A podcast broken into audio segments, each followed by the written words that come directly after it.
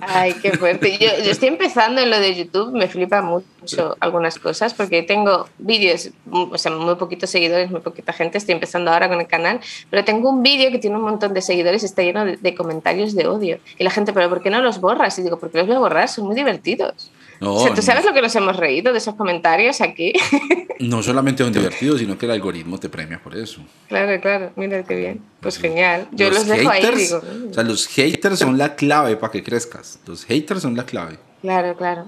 Pues mira, voy a hacer más cosas de eso. Estoy, planteándome lo del canal porque la verdad es que me ha sorprendido mucho cómo ha funcionado el podcast de la higuera, cómo han funcionado esto, algunas cosillas que hemos ido subiendo. Yo lo he hecho en plan amateur total, o sea, me siento una señora mayor en esto. O sea, a mí me llaman millennial geriátrica, o sea, es verdad, o sea, yo me siento una abuela. No me digas eso, que tenemos la no me digas eso que tenemos la misma edad, no, por favor, no vas a sentir mal. Pues es que hay que aceptarlo, hay que aceptarlo, o sea, hay que aceptarlo. De hecho, estaba haciendo, estaba tejiendo, estaba haciendo punto ahora para potenciar el, o sea, tengo el tema abuela. Entonces, claro, yo me pongo a hacer vídeos de YouTube y cosas, intento estar al día, y, o sea, no, no voy ni a intentarlo, o sea, es como yo, bueno, hago esto no sé, no sé por qué, pero... Es difícil. Eh, y entonces está bien saber estas cosas porque yo voy aquí de nuevas. O sea, digo, bueno, pues yo voy subiendo cosas y de repente a la gente le está gustando un montón, el feedback está siendo brutal. Y claro, es donde dices, hay de verdad, hay necesidad de hablar de estos temas, pero claro, yo lo hago aquí desde mi, mi geriatrez, no sé cómo llamarlo. O sea, Geriatritud, lo llaman algunos. Los expertos están divididos en, en ese... Sí, sí, sí. Bueno, este episodio está muy bueno, pero va a haber que empezarlo. Entonces. Sí, sí, sí.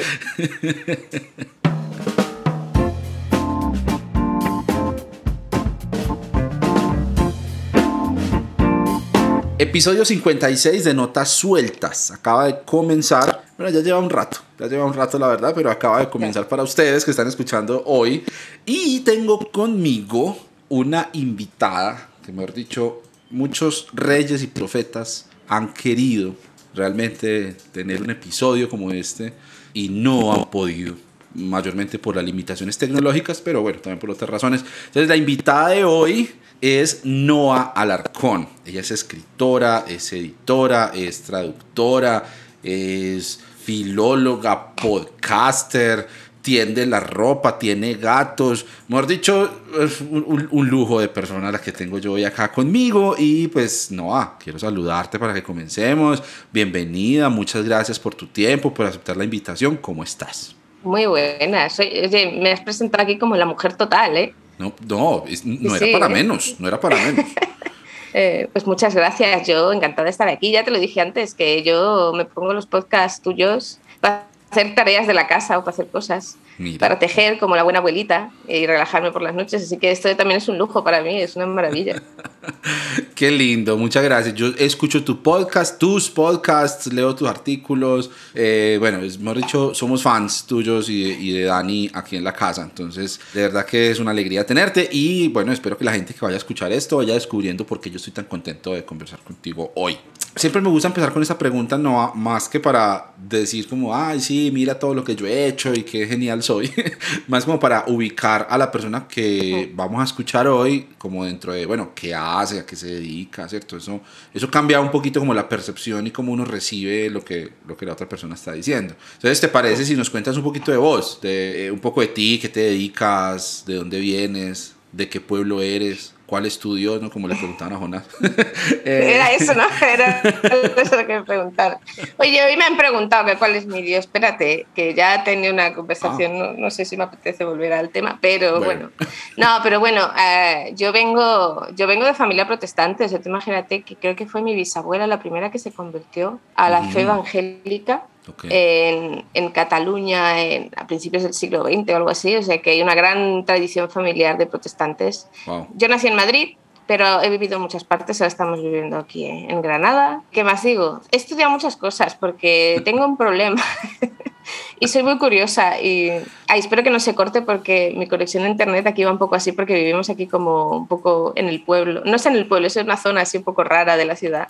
Pues estudié filología porque se me daban muy bien los libros, me gustaba mucho la literatura y eso, pero me aburrí enseguida de filología hispánica porque no me dejaba mucho espacio para, para, para investigar a mi manera Entonces dije, ay, pues mira, yo llevo toda mi vida en la iglesia y escuchando hablar del, del Antiguo Testamento y tal, me llama mucho la atención, voy a ver si puedo estudiar filología hebrea. Y me puse a estudiar filología hebrea y fue mm. muy, muy divertido. Pero estudié filología hebrea y lo mismo cogí una asignatura de literatura estadounidense del siglo XX, o sea, mm, mi carrera académica es, es, es increíble. Y, y, eso, entonces luego ya, pues con el paso de los años, empecé a trabajar de editora en una editorial cristiana aquí de España. Bueno, trabajaba de editora, pero trabajé de muchas cosas. Era una empresa que era también de producción editorial. Entonces estuve durante muchos años traduciendo libros para varias editoriales de Estados Unidos que, em, que traducían libros al español. Fue una época, fue una época interesante y de la cual me alegro que por, cosas de contrato y de confidencialidad haya muchos libros que no se sepa que he traducido yo. Solo diré eso. Es una de esas cosas que me alegra. Pero bueno, fue un trabajo muy, muy interesante. Y luego ya pues he estado haciendo de editora freelance durante un tiempo, ayudando a gente, por ejemplo, que se quería autopublicar. O sigo haciendo de corrección de textos, edición, traduciendo. Ahora estoy trabajando, eso siempre se me olvida, claro, es que esto es lo último. Ahora estoy trabajando para... Entonces yo me especialicé un poco en, en traducción del inglés, porque el inglés era lo que mejor se me daba. Intenté hacer traducción de hebreo moderno para traducir obras literarias, pero había que estudiar mucho y yo no tenía paciencia. Entonces volveré a eso en algún momento. pero estuve haciendo, estuve haciendo intentos. Pero al final, como se me daba bien el inglés, digo, pues nada, traduzco, traduzco del inglés. Y me especialicé un poco en eso, en teología, en ciencias bíblicas, pues entonces, claro, he estado trabajando ahí.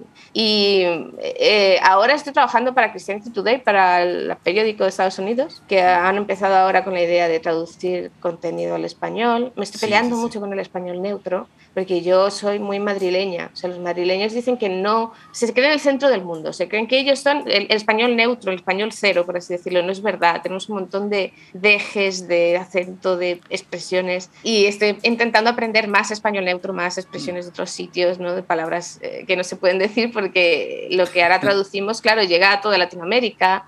aparte de España, y está siendo, está siendo muy interesante, un desafío muy interesante. Y, es la parte que me gusta. Y luego está pues la parte que yo escribo y hago cosas. Es que, Dios mío, no acabo nunca de contar mi currículum. Esto es horrible. No, no, no, no, pero por favor, pero vea, o sea, ya solo en la parte que dijiste que era divertido estudiar filología hebrea, ahí ya pues la gente se dio cuenta con quién era que estábamos hablando, ¿no? Eh, era, era, muy divertido. O sea, está, lo estudié en Madrid y estudié con gente que son referentes y yo no lo sabía. O sea, para mí era mi profesor. Me tocó otra vez con Julio Trebolle. no, verdad es que lo disfrutaba bastante. Pero Julio Trebolle es como una eminencia y yo me enteré después. Yo, ay, madre mía, ¿qué estoy diciendo? No, me lo pasé muy bien la de Julio Trebolle, que no se enfade, no quiero ofender a nadie.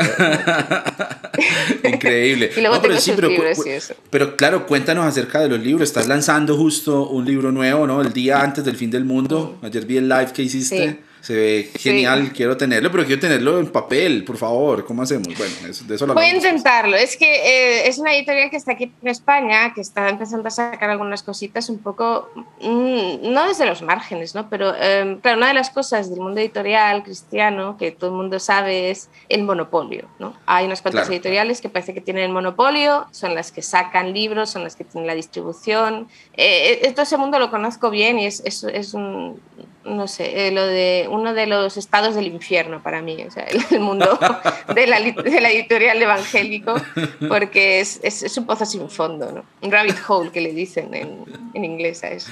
Ese círculo del infierno sería especial para los que sufren de gula, ¿cierto? Porque sí. no sé cómo llamarlo, no, pero eh, hay un problema muy gordo con eso y siempre que puedo es como yo empiezo a hablar, es porque es un problema, porque no sé qué, empiezo ahí a hacer mi, sacar mis pancartas y tal que va en contra de mí porque se supone que yo trabajo de esto, o sea, que no debería meterme con el sistema, pero no puedo, es que no, no, no sé hacerlo, no sé, están, soy antisistema así, sin querer. Y hay editoriales que están haciendo cosas muy buenas. Eh, incluso ahí en Latinoamérica hay editoriales ahora que están sacando algunas cosas muy interesantes, la verdad, pero claro, lo hacen siempre desde el margen, desde la minoría, con una distribución un poco complicada, ¿no? Aquí en España también. Entonces, sacar una nueva editorial que sea contenido cristiano, protestante, es complicado, no es sencillo. Entonces, eh, pasa eso, que esta editorial eh, está empezando a sacar cosas y yo sé que en algún momento, mm, me lo ha dicho el editor, están trabajando para poder imprimir libros en Latinoamérica tener distribución en, Latinoamérica, pero de momento no. Así que se, se buscó esto, ¿no? Decir, bueno, pues se tiene digital para todo el mundo y de momento aquí para España. No, pero entonces, bueno, listo. Todo ese palmarés está, está bellísimo y, y, ya em, empiezo a sentirme nuevamente intimidado por tenerte acá en este podcast, eh, que no es digno de desatar la correa de tu,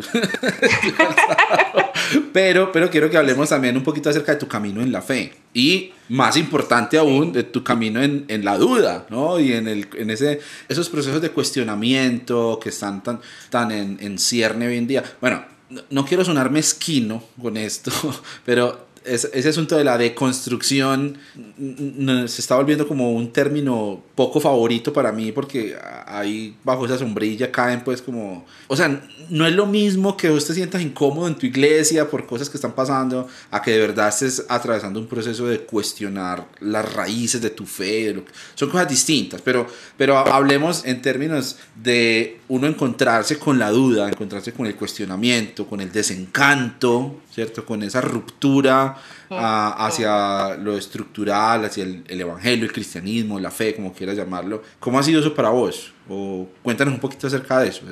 Tienes todo el perfil de tercera generación de evangélicos, déjame decirte, yo también lo soy y creo que eh, cuarta, estamos... Cuarta, cuarta generación. Ah, ¿eh? Mira, imagínate, hasta en eso me superas. Claro, es que una tiene un caché.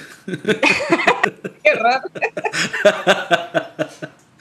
Claro, bueno, yo, yo, siempre digo, yo ahora estoy muy en contacto con gente que sí está pasando por un proceso, llámese de deconstrucción, llámese, yo no tampoco lo llamaría de deconstrucción, yo la verdad es que no, o sea, es un término que se utiliza y yo como buena lingüista y filóloga, pues respeto el lenguaje que usan los demás porque para ellos tiene su significado y bueno, pues ya está, ¿no?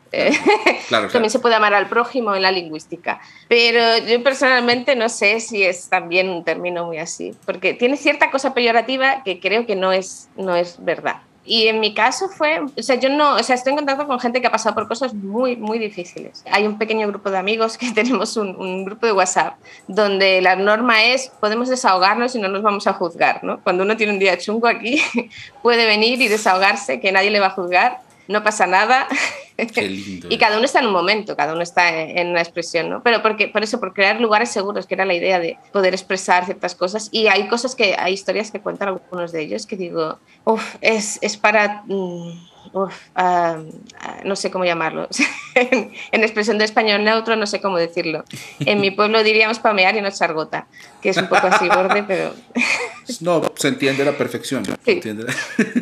Entonces, claro, yo me siento un poco como diciendo, es que yo no, yo no vengo de ese contexto. O sea, yo sí he hecho mi reconstrucción espiritual, o sea, yo he tenido mi, mi, proceso espiritual y todo eso, y yo lo cuento encantada, ¿no? Pero yo es verdad que vengo de un, de un entorno de iglesia muy moderado, muy, muy inclusivo también en algunas cosas, ¿no?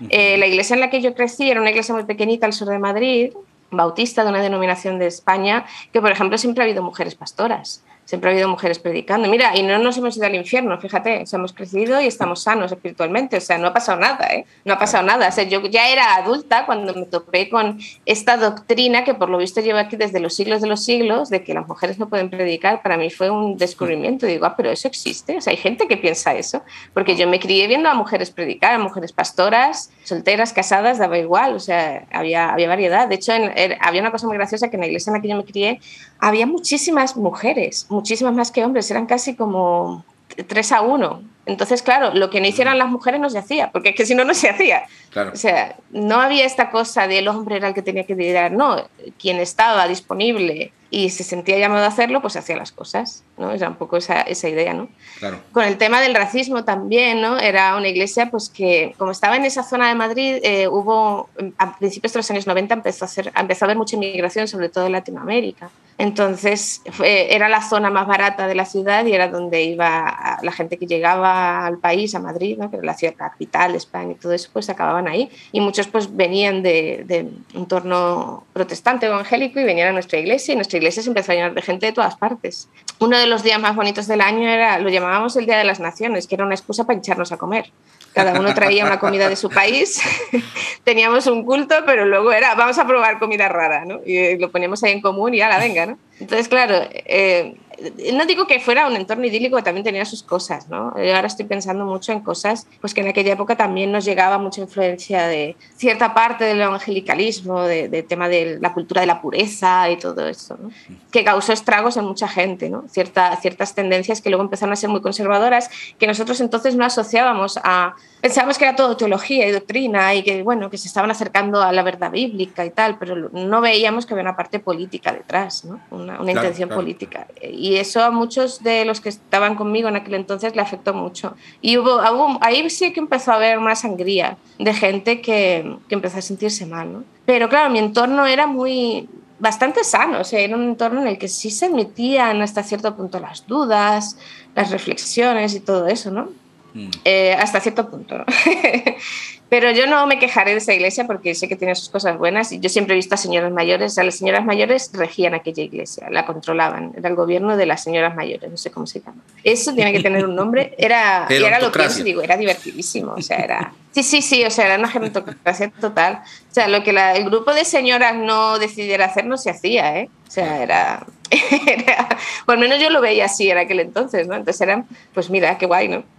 De sobre eso tengo ese alma de abuelita, yo creo también, desde siempre. Y luego cuando nos mudamos, nos mudamos a Barcelona, cuando ya nos casamos, a, los pocos años, eh, ahí fue cuando empezamos a entrar en contacto con, con, otras iglesias, con otros cristianos, y fue cuando empezamos con este proceso de deconstrucción, porque nos dimos cuenta de que, bueno, primero era una cuestión muy práctica, ¿no? Eh, teníamos era, empezó la crisis en España y entonces nosotros teníamos un trabajo que era bastante bueno. Trabajamos en Starbucks, o sea, para añadir otra cosa al currículum. O sea, trabajamos durante años en, en Starbucks, sí, sí, éramos baristas. Y el, en aquel entonces estaba bien, ahora yo creo que no, pero en aquel entonces estaba bastante bien el trabajo, pero había que trabajar los domingos. Entonces eh, nuestra capacidad de ser cristiano los domingos en el culto pues se mermó totalmente. Entonces para mí el proceso es de eh, empezar a entender que yo me podía relacionar con Dios sin tener que pasar por la iglesia empezó ahí, porque fue por necesidad. Digo, yo no quería dejar de ser cristiana. Para mí fue un proceso que realmente guió Dios, de sacarnos de la mentalidad de que tú solamente te puedes relacionar con Dios a través de la iglesia. Y yo me empecé a dar cuenta de que de una manera o de otra, porque claro, yo no solamente me relacionaba con mi iglesia local en Madrid, ¿no? me relacionaba con muchas otras y yo además participaba en el grupo de jóvenes de la comunidad, o sea, de, de la región, ¿no? y conocía gente de otras cosas y se te pegaban sus ideas, sus, sus doctrinas, sus puntos de vista, ¿no? era una mezcla de todo. Y cuando me empecé a dar cuenta de, bueno, pero ¿qué es realmente lo que yo estoy creyendo? O sea, ¿qué es realmente lo que yo quiero creer? Eh, me di cuenta de que no había tantas cosas que yo quisiera creer. No sé cómo explicarlo. Había muchas cosas que yo no creía porque realmente las hubiera elaborado yo, sino que me las habían puesto porque era lo que creía el grupo y yo tenía que creer lo que creía el grupo porque yo pertenecía a este grupo. Claro. ¿Sabes? Entonces, claro, había cosas que digo, hay cosas que yo no quiero creer, pero estoy obligada a creerlas porque si no, no pertenezco a este grupo. Y ahí fue, yo creo que ah, para mí fue de parte de Dios esa deconstrucción que no es cierto. O sea, yo no lo llamé así nunca. Para mí era el aprender a ser cristiano de verdad, fuera de la iglesia. Y hasta que no estás fuera de la iglesia, yo no pude aprender a ser cristiana de verdad porque si no se me mezclaban todas esas ideas, ese condicionamiento, a veces con la mejor de las intenciones, de verdad. Pero claro, no te dejaban ese espacio para que tú desarrollaras tu propio criterio. Yo soy muy de tener mi propio criterio con todo, yo soy muy de espíritu crítico. y entonces eh, necesitaba ese espacio de, de, hacerlo. No sé si se entiende, espero que sí, porque claro, yo ahora lo estoy resumiendo así como a lo bruto, pero... Sabes que me identifico con eso, porque es muy fuerte eso que acabas de decir me pegó en el fondo de mi corazoncito tercermundista. Eso de, para aprender a ser cristiano de verdad tuve que dejar la iglesia. Eso es, wow, es, es, brutal. Pero entonces, ¿cómo después de una ruptura con ese sistema eclesial? Es una pregunta honesta, porque es una cosa que en este momento estoy tratando de resolver. Entonces, yo quiero seguir en contacto con, con lo eh, que vale la pena del cristianismo, que es la gente ¿sí? No toda, hay que aclarar, pero bueno, la gente. Eh, pero cómo hacerlo, cómo convivir como con, con eso sin tener que volver a ser sometido al yugo de esclavitud congregacional, ¿no? Ah, claro. Pues porque yo escucho que tú, no sé, ah, utilizas conceptos que son de iglesia, pues comunión, el llamado de Dios, ¿no? Eh, el evangelio, el reino, Eh, ¿Cómo hacemos para resignificar esas cosas viviendo aún desde esas márgenes? Eso es una cosa que Claro, pero es que esos conceptos no son de iglesia, esos conceptos son bíblicos. Sí, exacto, total. Entonces, lo que pasa es que nosotros... Lo que, pasa es que la iglesia los secuestró. O sea, necesitamos como que nos los devuelvan, porque eh, eh, comunión significa una cosa en la Biblia, pero en la iglesia significa otra, y así con todo. Claro, claro, ese es el tema. A ver, espérate, voy a intentar pensar la respuesta porque me ha dejado así también como... Espera un momento, a ver cómo resumo esto, porque para mí son 15 años de historia, ¿no? A ver, eh, para mí lo más importante fue, y esto también lo dice mucha gente, que no soy yo la única que lo dice, el entender, y esto me lo hizo entender Dios, yo no formo parte de una iglesia, yo soy la iglesia. Yo soy la iglesia de Dios. Yo soy la iglesia de Dios el domingo en el culto y lo soy también en mi casa poniendo lavadoras y lo soy fregando los platos y lo soy cuando mm, saludo al vecino y lo soy ahora cuando me peleo con el WhatsApp de padres del colegio de mis hijos. o sea, ese soy cristiano todos los días, que era lo que nos enseñaban un poco, en realidad se puede traducir en yo soy iglesia, yo soy la iglesia, la iglesia es el grupo de personas. ¿no? Entonces ahí empiezas a romper la primera barrera. ¿no? Si tú eres iglesia, eh, está muy bien si te quieres reunir un día a la semana porque es práctico, pero no es exclusivo, ¿no? O sea, si tú eres cristiano todos los días, tú eres iglesia todos los días, cuando te reúnes es como el 10%, por así decirlo, de tu vida, de tu vida espiritual, ¿no? Pero ahí está el tema. No entremos mucho a eso, el 10%, que eso por acá en Latinoamérica. Ah, el, el 10%, perdón, perdón, perdón. Que yo ya estoy un poco fuera de todo esto y a veces se me olvida que estos son temas. Sí, sí. Ese es un tema solo para Patreon. ¿no? Solo para los Patreons. Sí. sí claro, lo tienen claro.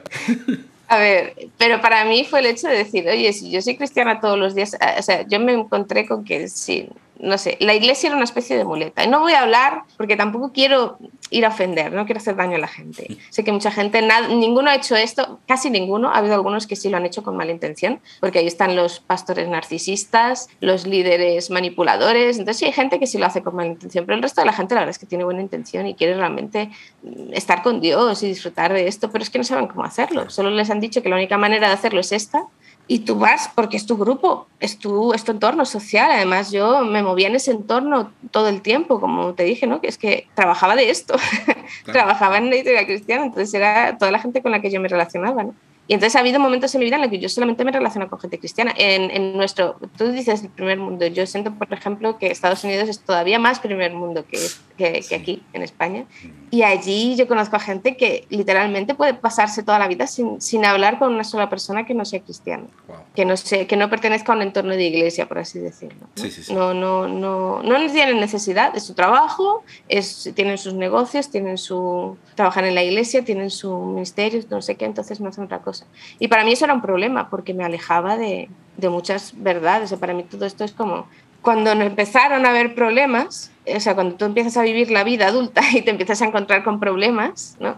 te das cuenta de que tú no puedes meter todos tus problemas debajo de la alfombra de la iglesia, de lo que la iglesia hace, de lo que la iglesia dice, porque no funciona. No sé explicarlo, pero es que no funciona. Es que muchas cosas, yo no voy a hablar de quién me enseñó tal, ¿no? Yo voy a decir de lo que yo me creía, porque también yo soy responsable ahora de lo que creo, ¿no? Entonces, lo que yo creía no, no coincidía con, con, lo que estaba viviendo. No sé si se me entiende. Sí, sí, sí, sí, sí, no, claro, no, me veo. Es como estarme mirando a un espejo, o sea, es que es, es impresionante. Claro, mira, por ejemplo, eh, un evento de jóvenes, porque fue, esta historia, esta historia es graciosa, yo la cuento, pero eh, es como un momento ahí espiritual de descubrimiento, pero surgió de mi cabezonería porque yo no quería ver Titanic, odiaba esa película, la sigo odiando. Sé que mucha gente la quiere, lo siento, pero tengo que decirlo, no me gusta Titanic. Entonces veníamos de un campamento de jóvenes. Cuando entras a Madrid, que es la capital de España, atasco de tráfico, bueno, no sé, era un puente además o algo así, unas vacaciones, entonces aquello era un tráfico que no veas. Y teníamos por delante un montón de tiempo y al, al, conductor de autobús dijo, bueno, pues para entretener a estos jóvenes les voy a poner la película de moda de los últimos 3, 4 años, que es Titanic. Eh, y yo, no, yo me puse como, pero ¿por qué? Encima, sin o sea, en los altavoces puestos, o sea, no podías, no es como estos autobuses modernos que te pones los auriculares y quieres lo escuchar. No, no, tenías que escuchar sí o sí y ver Titanic. Y yo había conseguido librarme de ver Titanic, porque no me gustaba la película. Y uh, eh, tenía compañeras de clase que habían ido 20 veces a ver Titanic y, y yo me, me, había conseguido huir de ese momento de ver Titanic. Y dije, ¿qué hago? ¿Qué hago ahora? Para entretenerme y no ver Titanic, porque yo no quería ver Titanic. O sea, era, no sé, me había agarrado a eso, no sé decirlo. Sea, entonces me había comprado una Biblia en el, en el encuentro este de jóvenes y una Biblia chiquita, creo que era una Reina Valera del 95 o algo así, pequeñita, estas de bolsillo y dije, bueno, pues mira, pues me voy a poner a leer la Biblia. Era el plan. Entre la Biblia y, Titanic, pues bueno, a ver, ¿cuál tiene más tragedia? Sí. Pero eh, a, veces lo he contado, para mí fue un momento, porque yo empecé a leer con todas las ganas, bueno, venga, libro de hechos, venga, va, pues me leo hechos, y empiezo a leer. Y yo empiezo a leer y de verdad que se me olvidó Titanic totalmente. Bueno, sí, de vez en cuando gritaban, ah, se están ahogando y yo, bueno, voy a volver aquí. No, pero en hechos también hay naufragios y eso, entonces te ambientaba la lectura. Sí, es como, claro, estaba bueno, pero, pero yo empecé a leer hechos y yo nunca había leído hechos así, o sea, yo puedo decir que para esa edad, que tendría 17 años o así, yo me había leído la Biblia entera porque estaba en la iglesia, participaba de las reuniones y todo, y claro, yo sabía de qué iba la Biblia, ¿no? Pero yo nunca me había leído, yo nunca había leído hechos así, no sé explicarlo, ¿no? Empecé a leerlo y me, me, me dejó muerta sea, muerta. En digo, ¿esto qué es? O sea, menuda historia. O sea, esto es fantástico. O sea, y empecé a, relacionarme con... Yo quería, esa, yo quería vivir esa clase de cristianismo, quería vivir esa aventura. Para mí era una aventura. Eh, cómo se habían animado todos aquellos apóstoles a salir adelante, a, a, superar las dificultades. Claro, me leí hechos del tirón en el atasco hasta llegar a Madrid, entonces, claro, lo tenía todo ahí, toda la historia cuando Pablo empieza a contar su historia, cuando empiezan a ir de un lado a otro, y decía, wow, pero es que esto es maravilloso, qué fe tenían, cómo lo vivían, cómo, cómo les encajaba la vida en eso. Y yo me di cuenta de que a mí no me encajaba así la vida cristiana. Yo no me podía relacionar con, con lo, que, con lo que leía en la Biblia a mí la vida cristiana no me encajaba de esa manera. Yo, yo vivía dentro de un montón de contradicciones, que es la que, bueno, muchos hemos hablado muchas veces, ¿no? Contradicciones de acciones, eh, de creer cosas, de esa convicción de fe. Yo, yo era cristiana pues, pues porque era mi cultura, pero yo no estaba segura de, de, realmente vivir esa clase de fe. Y para mí se me quedó como diciendo, mm, yo recuerdo, no sé si incluso hice esa oración como tal o en algún momento yo expuse ese deseo delante de Dios de alguna manera, no sé muy bien cómo, de decir, yo quiero vivir esta clase de, de, vida cristiana, yo quiero vivir lo que vivían en hechos, yo quiero vivir toda esta aventura. O sea, yo no quiero la típica vida cristiana de clase media en un barrio de la periferia y tienes un trabajo normal y vas al culto los domingos y esa es toda la vida espiritual que vas a tener el resto de tu vida. Yo no, yo quería aventura. Claro. Si hay que irse al mar y naufragar, pues nos vamos y naufragamos, ¿no? Pero que pase algo interesante, ¿no? Y eso se quedó ahí, eso se quedó ahí y eso se, me acompañó durante todo ese viaje. Y yo hace unos años, pues no sé, te diría yo hace unos cuantos años ya, el proceso ese de salir de la iglesia, o sea, yo siempre estaba en contacto con la iglesia, incluso aunque no fuéramos al culto los domingos, primero porque nos era imposible porque trabajábamos, ¿no? Pero siempre estábamos en contacto con gente cristiana, siempre hemos tenido una comunidad de iglesia, ese es el tema. Siempre hemos tenido cristianos a los que llamas cuando te pasa algo, les mandas un WhatsApp. Anda que no he tenido yo oraciones por WhatsApp, ¿sabes? O sea, yo no se lo cuento a nadie porque para mí es una excentricidad, pero a mí me, vale. Yo se lo digo a gente, digo, mira, donde estemos dos o tres reunidos, pues internet nos vale, el Zoom nos vale. Claro, claro. No me voy a poner exquisita con esto, ¿no? Pero te sientes, sientes la comunidad, sientes la compañía, no siempre es en la distancia, ¿no? Mm, a veces es presencial, ¿no? Y al cabo de los años empiezan a pasar cosas y, y, empezamos, pues eso, eh, nuestra vida ha sido una aventura en muchos aspectos. Y en todo ese proceso hay un día que yo digo, me siento, ahora sí que me siento como en el libro de Hechos, ahora sí me siento que yo estoy viviendo la vida de fe, la vida del Evangelio del libro de Hechos. Y ya llevaba muchos años sin asistir, sin estar involucrado de una manera muy directa con un culto dominical, por así decirlo, ¿no? Mm. de alguna iglesia, de alguna congregación. ¿no? Y fue entonces cuando me sentí como más feliz de decir, ah, pero mira, pues es que no hace falta. es que el, ir al culto al domingo no es lo que marca tu vida espiritual, no es lo que marca tu vida de fe, sino el, el camino. O sea, en Hechos, esa, esa obsesión que tienen en el libro de Hechos, es decir, de hablar del camino, ¿no? de llamar al cristianismo de esa manera. Vivir eso es algo es algo auténtico que sigue pasando. O sea, yo, pero claro, eso no pasó hasta que no pasaron todos esos años, hasta que no tuve un montón de naufragios simbólicos, reales no, gracias a Dios, pero simbólicos muchos. Y empezar a pasar por todo eso, y empezar a aprender a escuchar la voz del Espíritu Santo, y empezar a trabajar tus dones, todo eso. Es verdad que nuestro camino ha sido muy complicado porque lo hemos hecho fuera de donde se supone que debe ser, que es una comunidad fija, por así decirlo. Pero es que no nos ha faltado comunidad, no nos ha faltado iglesia nunca. Nunca, o sea, y esto venía de Dios, nunca nos ha faltado alguien que tú en un momento en que estás ahí hundido y deprimido y estás triste porque te ha pasado algo horrible y no sabes qué hacer, no puedas hacer una llamada y decir, mira, por favor, puedes hablar conmigo por esto, mira lo que ha pasado. Nunca. Y, y es más, cuanto más le vas dejando a Dios controlar eso, la comunidad se va haciendo cada vez más grande, eh, la comunidad se va haciendo más fuerte. Eh, el Señor crea relaciones y fabrica relaciones súper interesantes cuando le dejas a Él controlarlo y yo no sé si eso es, o sea, yo no estoy en contra de que existan las iglesias locales, claro, ¿no? Pero, eh, porque no voy a decir eso, porque cada uno expresa su fe como quiere, pero para mí, en, hasta que no salí de, de, allí y no hice el recorrido, no, no volví a un punto en el que la pude volver a, a verlo como realmente Dios quería que fuera, que es la secuencia de ser cristiano, no la causa de ser cristiano, ¿no? Nosotros entendemos la causa de ser cristiano, tú eres cristiano porque vas a la iglesia, ¿no? Y lo que yo entendí en todo este viaje es, no, la consecuencia de ser cristiano es que tú te reúnes con esa gente y entonces celebras una santa cena porque tienes ganas de comer con tus amigos, tus hermanos en Cristo. Y somos gente muy diferente, pues tan diferente como eran Pedro y Pablo, que ahí estaban pegándose tortas todo el día y peleándose. Mira, igual eran hermanos y se amaban. Sí, sí, sí. Qué lindo eso. Yo creo que en el corazón de muchas personas que hemos vivido cosas similares sigue estando esa necesidad, pues bueno, pues es que es, es, una necesidad humana, ¿no? Pero esa necesidad de expresar la fe con otros y de juntarse con otras personas. Y lo que tú dices, estoy muy de acuerdo con eso. O sea, hay personas que funcionan bien dentro de ciertos sistemas y dentro de cierta um, estabilidad, ¿no? Y, y la necesitan para poder expresar su fe y también su experiencia de comunidad va por ahí. Para otros no. Para otros como, como tú o como yo, como otra gente que puede estar escuchando esto y que dice, mi lugar en el mundo entonces cuál es, porque yo no funcioné dentro de esta iglesia. Y una vez uno empieza a abrir los ojos a, a esas grietas, una vez se le empiezan a ver las costuras a esos sistemas, es muy difícil uno hacer las paces nuevamente con, con, con, estar en una iglesia, con ir cada ocho días a sentarse a escuchar un sermón. O sea, e, e, es, es, muy complejo eso. Pero sí, el, el, en el corazón y en el centro de la experiencia de espiritualidad y la propuesta del cristianismo está el juntarse con otros gente. ¿Dónde, cómo, con qué formato, con qué estructura? Eso es una discusión muy distinta. Pero siempre cuando uno encuentre con quién coincidir, eso que estás contando de ese grupo de WhatsApp es una cosa que yo también tengo y que también me ha servido. Un espacio seguro con amigos, con amigas, en los que uno puede llegar allá pues a madrear si es necesario y a usar esa, esa toda esa jerga que tú escuchas en esas eh, series, en esas narconovelas colombianas. Así, así hablo yo. Y, sí, sí, sí. Sí, esto.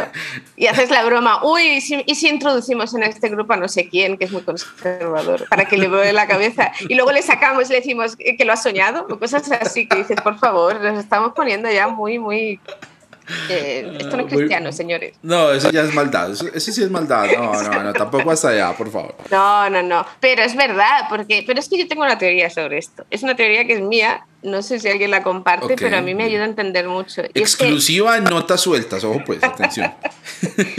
no me atrevo mucho a hablar de esto porque hay gente que se ofende. Y yo la verdad es que no estoy aquí para ofender a nadie. Yo si estoy para algo es para hablar de lo bueno que es Dios y, y lo guay que es estar con Él y, y crecer espiritualmente es una cosa maravillosa. Ya está, ¿no? Pero eh, en contexto, yo tengo la sensación de que hay una parte que nos está costando mucho y que yo creo que es el propio Dios el que está sacando a mucha gente de estas iglesias. Mm. Eh, hay iglesias que funcionan bien, y, pero yo creo que Dios está sacando a mucha gente de estas iglesias y la pandemia ha sido una prueba de eso. Yo esto lo digo así, bueno, en voz baja iba a decir entre nos, nos ha escuchado un montón de gente, pero no me puedo quitar esa idea de la cabeza. O sea, la cantidad de gente que durante la pandemia se ha dado cuenta de que al no tener la obligación de ir a la iglesia, ya no tenían ese control sobre ellos y se sentían libres y no sabían qué hacer con esa libertad. Y claro, si tú no tienes libertad, ¿dónde está el Espíritu Santo? ¿Dónde está el Espíritu Santo y libertad? Si tú no tienes libertad de ir a la iglesia, no estamos hablando de que ahí está el Espíritu Santo, es como dos más dos, esto es básico si no te sientes libre, esto es un problema. Entonces ahí empiezas a tirar del hilo y últimamente en cosas de Noah, que le encanta, o sea, mi curiosidad que va por libre, pues he visto un montón de, de cosas sobre sectas eh, no, no, necesariamente sectas religiosas, pero estoy viendo un montón de documentales de cosas de sectas y tal, y de cómo funcionan, porque me aburro por las noches y veo esas cosas. No, no voy a pedir perdón. Eh, lo mismo veo eso que mm, cómo se construyen casas en los Sims. O sea, es mi momento de desconexión. y, y entonces resulta que empiezo a, a, tirar del hilo y me doy cuenta de que muchas de las claves de ciertas sectas, sin llegar a ser una secta, pero sí hay sistemas que se llaman coercitivos y, ahí encajan muchas iglesias de las que estamos saliendo.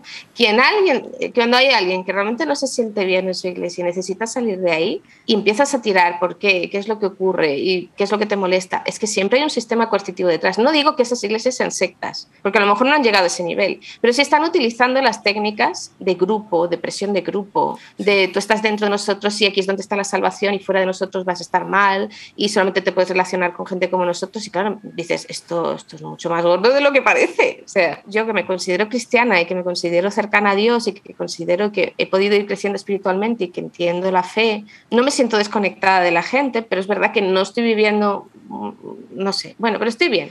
No siento esa obligación. No, no, en cuanto ya, ¿cómo se dice? He degustado esa libertad del espíritu, es imposible que vuelva pero porque yo siento que ha sido el propio espíritu el que me ha llamado a esa libertad.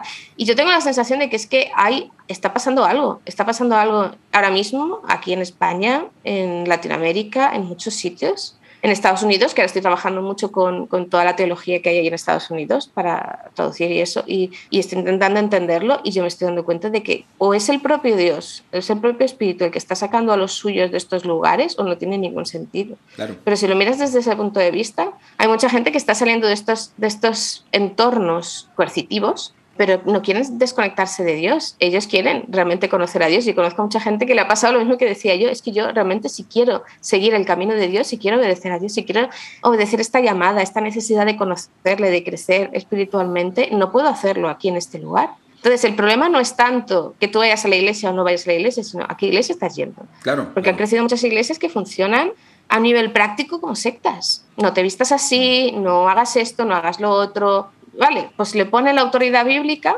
¿no? Porque, porque les da autoridad, ¿no? Porque es una forma muy fácil, además, de conseguir el objetivo de una manera muy rápida. Lo siento si esto está sonando fatal, pero es que yo no puedo dejar de verlo así. Y muchas veces se hace con la mejor de las intenciones. Quien está dentro de una secta, no estoy diciendo que estas iglesias sean sectas, pero es que se me entienda, ¿no? Pero quien está dentro de una secta y um, está porque quiere, o porque se siente seguro, porque siente algo, pero también empiezas a sentir que hay algo que no está bien. Y es el mismo proceso que sienten las personas que están dejando estos entornos. El trauma, el, la, el recuperar tu libertad, ¿no? El, el, irte al otro extremo. El, pues no me han dejado hacerme tatuajes, me voy a hacer 80, ¿sabes? Así que sé. o porque no me dejaban cortarme el pelo dejarme el pelo largo, pues mira qué greñas llevo. O sea, me voy a tener claro. el pelo de azul, no sé. Claro, claro. Pero es una forma muy habitual del ser humano de reaccionar ante algo que te ha estado haciendo mal. ¿Cómo y, y, claro, lo piensas y dices, ¿cómo tenemos ese sentido de justicia? Hay gente que ha crecido y se ha criado dentro de esto. Sin embargo, tiene ese sentido de esto no es justo, esto no está bien y yo no quiero estar aquí. Y para mí eso es el Espíritu Santo llamando a los suyos y diciendo, se puede vivir de otra manera, se puede hacer de otra manera, se pueden crear otras comunidades. Estamos en otro mundo, estamos en, otra, en otro momento de la historia, hay gente a la que le molesta mucho que si la posmodernidad o el posmodernismo, no sé cómo, llamarlo, o el mundo moderno y no sé qué, y la volatilidad y la vida líquida. Ya, pero hijo, ¿qué vas a hacer? ¿Te vas a ir a vivir en la Edad Media? No, te toca vivir aquí, pues vamos a hacer lo mejor que podamos, ¿no? Sí, y sí, formamos sí. parte de esto. Entonces yo tengo esa idea de que en el fondo de lo que está sacando Dios a mucha gente es de un entorno que no es bueno para ellos como personas y no es un entorno bueno espiritualmente. Y cuantas más historias voy escuchando de gente, más me doy cuenta de, de, que yo estoy un poquito al otro lado, yo estoy al lado de la libertad en Cristo y hay mucha gente que le molesta esa libertad. Y es algo que a mí me ha sorprendido mucho. Y hay claro. gente a la que considero mi hermana en el Señor, aunque no vayamos a la misma iglesia, y me he enfrentado a unas cosas, a unas acusaciones, a unos enfados. Y, y me quedo, vale, pero ¿cuál es el problema? Pues por ponerte un ejemplo, el problema era que ella era la mujer del pastor Pobrecita mía, si es que yo no me enfado con ellos. Y claro, es que como mujer el pastor tenía que vestir de cierta manera y se tenía que poner tacones y ya no le gustaban los tacones, pero es que tenía que cumplir con su función y yo iba a la iglesia con Converse y le molestaba. Claro. Le molestaba que yo fuera a la iglesia con Converse. Wow. ¿Sabes? ¿Entiendes un poco de lo que me hablo? Porque es un poco así como resumir muy, muy a lo bestia ¿no? el tema, pero, pero, pero para mí hay mucho de eso. Pero quiero recuperar una pregunta que hiciste hace un momentico y es ¿a qué iglesia estás yendo? Y yo le agregaría una pregunta parecida y es, ¿a qué estás yendo a la iglesia? Porque también, bueno, esto en muchos sentidos es... Eh, ah, no encuentro la palabra. Eh, encouraged. Eh, o sea, la, iglesia es motivado. Eh, sí, eso. la iglesia te motiva, la iglesia te anima a ver, verla a sí misma con esa dependencia, ¿cierto? Y ese paternalismo que se maneja en las iglesias, como que el pastor o los ancianos son los sumos sacerdotes, a ellos Dios sí los escucha, ellos sí entendieron la Biblia, ellos sí suben al monte y descienden con la interpretación correcta, entonces yo necesito ir a la iglesia porque fuera de ella no encuentro una manera sana de vivir mi espiritualidad. Entonces creo que dentro de ese cuestionamiento y esa ruptura también pasa en el momento en el que vos te das cuenta que, o sea, yo no necesito ese intermediario, la iglesia, ese no es, la iglesia no es para eso, ¿no? Claro. La iglesia no y es para eso, la comunidad no es para eso. Y lo peor de todo es que la iglesia predica una Biblia que cuando tú la lees lleva a la contraria a la propia estructura de la iglesia. Y claro, claro, claro. Eh, ¿Cómo vivimos con eso? Es que eso te vuela la cabeza. O sea, ¿tú qué haces con eso, no? Mi próximo episodio. Mi, próximo episodio editorial va a ser acerca de eso. A ver, bueno, yo, es mi próximo en este momento, pero tal vez ya haya salido cuando publique este, entonces no sé. Pero en todo caso, ah, estoy trabajando en un episodio que habla de eso, de, de cómo la iglesia se adueñó de unas cosas que no son la iglesia. O sea, como que iglesia sigan haciendo lo que ustedes hacen, bien pueda, pero devuélvanos el nombre, porque nosotros queremos tener e, esa experiencia de lo que realmente es ser iglesia, ¿no? Realmente iglesiar, lo que dice Adrián Intrieri, que me encanta, ¿no? de, de, de, de iglesiar entre nosotros, sin esas restricciones, bueno, conceptuales y culturales y todo el peso que tiene en nuestra cultura y los que nos hemos criado en el mundo evangélico con respecto a lo que sucede en las iglesias. Sí, sí no, eso está, eso está brutal.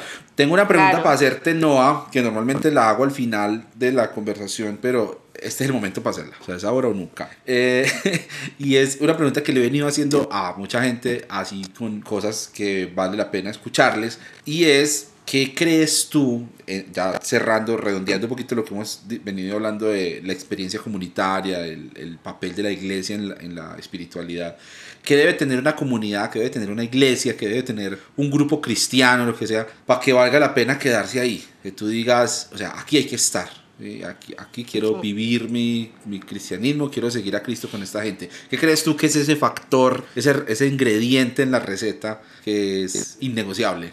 Yo no lo sé, porque como no soy teóloga, no sé de términos, no sé de eclesiología. Entonces, para mí, personalmente, y hablo de mí, a mí lo que me convence siempre es el amor. El que haya gente que te quiera, que haya gente que te respete, que te deje espacio y libertad, pero que lo haga desde, mira, yo te quiero, me da igual. Como, te, como quiero yo a mis hijos, mira, pues sí, estás, estás siendo insoportable esta noche, pero te quiero mucho, te vas a dormir ya porque me tienes harta, pero te quiero mucho. en el peor de los momentos te siguen queriendo, ¿sabes? Claro, claro. Y te respetan. Y yo en mi comunidad, y yo siento que tengo una iglesia, tengo una iglesia y soy de una iglesia y soy una iglesia, no sé cómo explicarlo, porque es así un poco esto. Vida líquida, vida líquida. Pero extravagancias europeas, esas extravagancias de Sí, sí, sí, sí. Claro, y además somos unos bohemios y utilizamos términos filosóficos porque somos así de guays para confundir solo. Pero bueno, en mi caso, en mi caso lo que me gusta es, es que me quieren, ya está. O sea, y de vez en cuando tienen un mal día, mira, pues hoy he tenido un mal día y no lo he puesto en ningún lado, pero lo he escrito en el grupo, mira, es que estoy harta de esto, pero no sé qué, ya no quiero contar. Pero bueno, pues ya está, pues te dicen cuatro cosas, es por WhatsApp, o sea, pero te mandan dos besos y ya te sientes en paz. Claro. O sea, te sientes entendido, ¿no? A veces hay diferencias, porque somos muy diferentes todos, pero es lo que digo yo. Yo llevo 20 años con mi marido. No estoy de acuerdo con él en todo y con él, que es con quien vivo, o sea, ¿cómo voy a estar yo de acuerdo con el resto de la gente? Todos vamos a tener diferencias, pero ese no es el tema. No tenemos por qué pensar todos igual, ese no es el tema. y además es que Jesús tiene razón, se nos conocerá porque nos queremos unos a otros. Bueno, digo los versículos así un poco al azar porque los tengo así memorizados y nunca me acuerdo de dónde están, pero lo que Jesús decía era eso, ¿no? ¿Cómo era? Espérate, así sabrán que sois mis discípulos si os tenéis amor unos a otros. Y ahora sí, me, ahora sí lo he citado bien. No Juan 13:34, Juan 13:34, Reina Valera. ¿Ese ves? es como lo de las caras y los nombres. Yo me acuerdo de las caras, pero no me pidas el nombre. es lo mismo sí, eso, eso nos pasa mucho, eso nos pasa a muchos, claro, claro. Sí. Para mí es eso. A mí, a mí me convence, a mí me convencen siempre. Bacanísimo. y eso lo puedes encontrar en...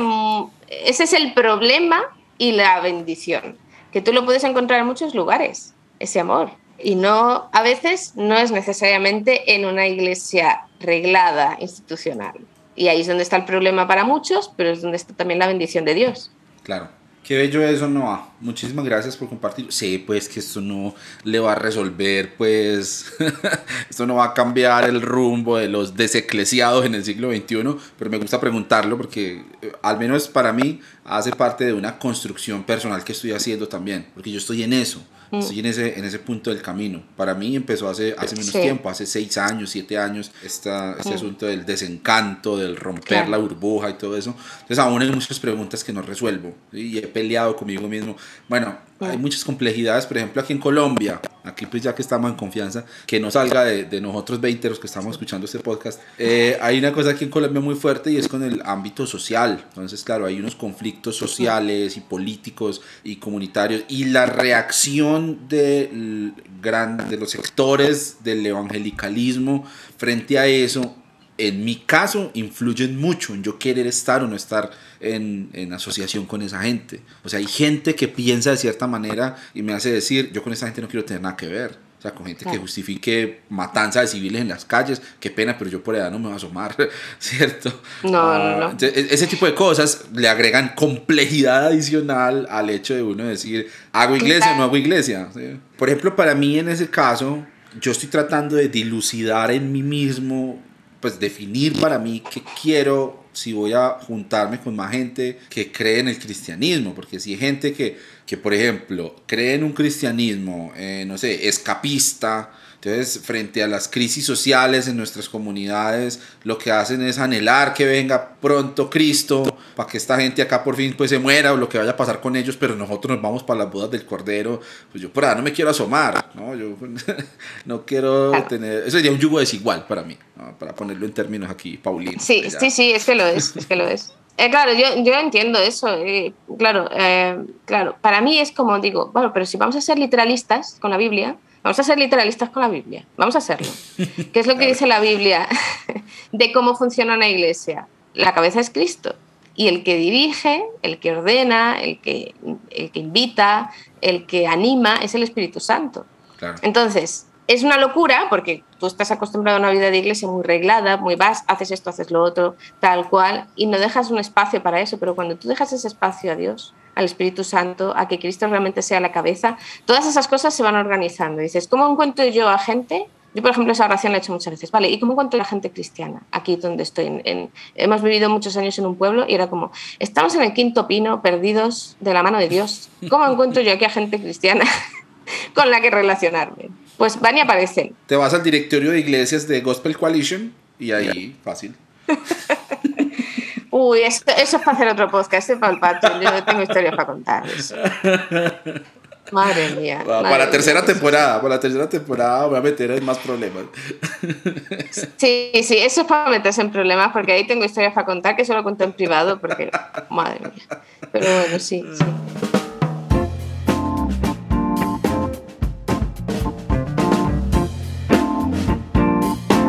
Voy a hacer una pausa para recordarles que Notas Sueltas es un podcast del cancionero cristiano. Si quieren conocer más sobre estos dos proyectos pueden ir a buscar la página web www.cancionerocristiano.com y allá van a encontrar no solamente un montón de contenido, sino también los enlaces para todas las redes sociales en las que se encuentra este proyecto. Si les está gustando este episodio y si disfrutan de este podcast, pues sería bueno que se lo recomienden a otros, a sus amigos, a sus conocidos, a la gente de su antigua iglesia.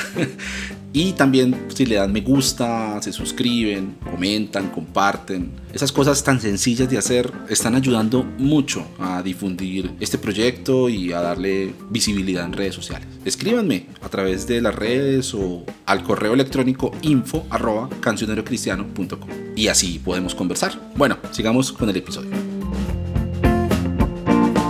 Pero claro, en mi caso, todos estos años de, estar fuera de la iglesia, entre comillas, que nunca hemos estado fuera de la iglesia, nos ha dirigido Dios. Dios nos ha puesto en media persona siempre. Además, es que Dios trabaja a través de las relaciones, que es, que es lo bueno. Si Dios puede solucionar algo poniendo, relacionándote con alguien o a través de trabajar una relación, en vez de que aparezca, por ejemplo, eh, la solución milagrosamente en tu puerta, lo va a hacer. O sea, eso para mí es como, eso viene de Dios, ¿no? Entonces, Él trabaja a través de las relaciones, Él está a favor de que nos relacionemos unos con otros y yo en mi caso lo he vivido muchas veces, pero hay que dejarle a Él hay que dejarle a él hacerlo, tienes que ceder. Cada uno lo haga como quiera, cada uno lo haga en su independencia, en su libertad espiritual, pero tienes que ceder a ese gobierno del Espíritu Santo en tu vida. Entonces, cuando haces eso, te das cuenta de dónde está el Espíritu Santo gobernando en mucha gente y dónde no está. Y hay muchas iglesias, como dices, que el Espíritu Santo es ese Señor que se siente. Tú siéntate aquí en la esquinita, nosotros nos encargamos de hacer el culto. O sea, el Espíritu Santo sí, te invitamos a venir a este culto, pero tú quédate sentado, no te preocupes, tú no te muevas, ¿no? No, no es esa la manera de relacionarse con el Espíritu Santo.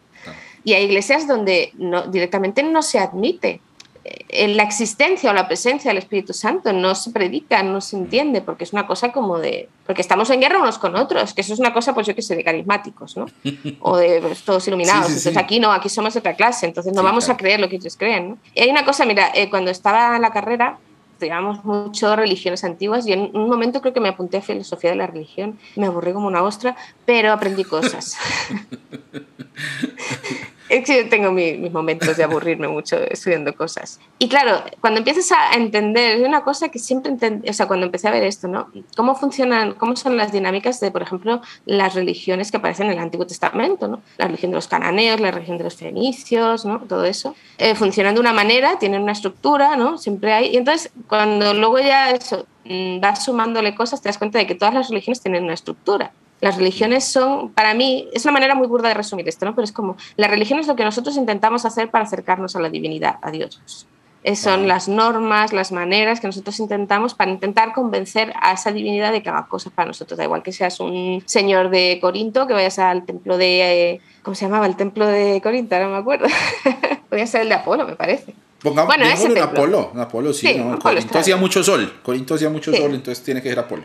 Pues esto, pues tú vas al templo y haces tu sacrificio y presentas tu tal, ¿no? Y ya está, pues mira, pues eh, haces tus cosas y ya te sientes tú contento porque has hecho lo que tenías que hacer para convencer a la divinidad, pero es como quien va y tira, hace el sacrificio tirando al niño en el volcán, no sé cómo decirte, es algo que tú haces para convencer a la divinidad. La propuesta del Evangelio, la propuesta de Jesús es, tienes que recibir la gracia de Dios, no consiste en que tú hagas, sino en que aceptes, en que recibas esa gracia, en que recibas ese perdón, en que recibas esa salvación, en que recibas esa vida eterna, en que recibas esa vida en abundancia, en que tú empieces a, recibir eso de parte de Dios y que te empiece a transformar por dentro para que luego te vaya, te vaya transformando por fuera la realidad que tú vives. Entonces, la propuesta del Evangelio, literalmente, si vamos a ser muy literalistas bíblicos, la propuesta del Evangelio es perder el control, perder el control de tu religiosidad.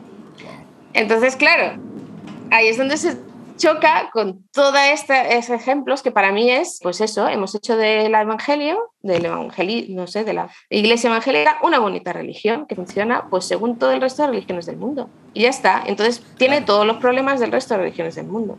Y cuando tú te metes ahí y apoyas y crees en la iglesia, no dejas espacio para que la verdadera, el verdadero camino del que habla Hechos, ¿no? crezca en ti y como, eso, como decía Jesús, ¿no? crezca en esos ríos de agua viva. Cuando cambias esa perspectiva es cuando empiezan a funcionar las cosas, vamos, no sé, en mi caso ha sido así. Entonces, claro, no estoy en contra de la religión como fenómeno y como cosas que la gente necesita y como ciertas expresiones. Yo no estoy en contra ni de la liturgia ni de ciertas cosas, pero sí estoy en contra de que eso sea el origen de la, de la fe, por así decirlo. O sea, eso sea de donde tú obtienes tu alimento espiritual. Y el otro día escuché una cosa a un señor que hace podcast, un podcaster de Estados Unidos, que me flipo. Y llevo dos días, o sea, llevo una semana hablando de eso mi marido ya está, por favor, déjalo ya. No, vamos a cambiar de tema. Pero es que no dejo más que darle vueltas. Como, ¿en cuántas iglesias conocemos que han dejado de hacer Santa Cena y han dejado de hacer bautismo? Porque yo conozco unas cuantas. Es un poco como, no, no es adrede, no lo hacen a posta, no lo hacen queriendo, ¿no? Pero han dejado, y se supone que para el protestantismo la Eucaristía y el bautismo son los dos sacramentos, que es lo que te une a la comunidad cristiana, ¿no? Por así decirlo, ¿no? O sea, yo sí sigo siendo reformada, así que yo en el fondo soy muy ortodoxa cristiana, yo solo estoy siguiendo lo que la Biblia dice. Y yo creo, como decían ellos, que el, que el bautismo es un sacramento o sea, y, y, la Eucaristía, la Cena es un sacramento. Pero ¿cuántas iglesias están dejando de hacer eso? Y sin mm. embargo ahora tenemos otros sacramentos que son escuchar la predicación y cantar la alabanza.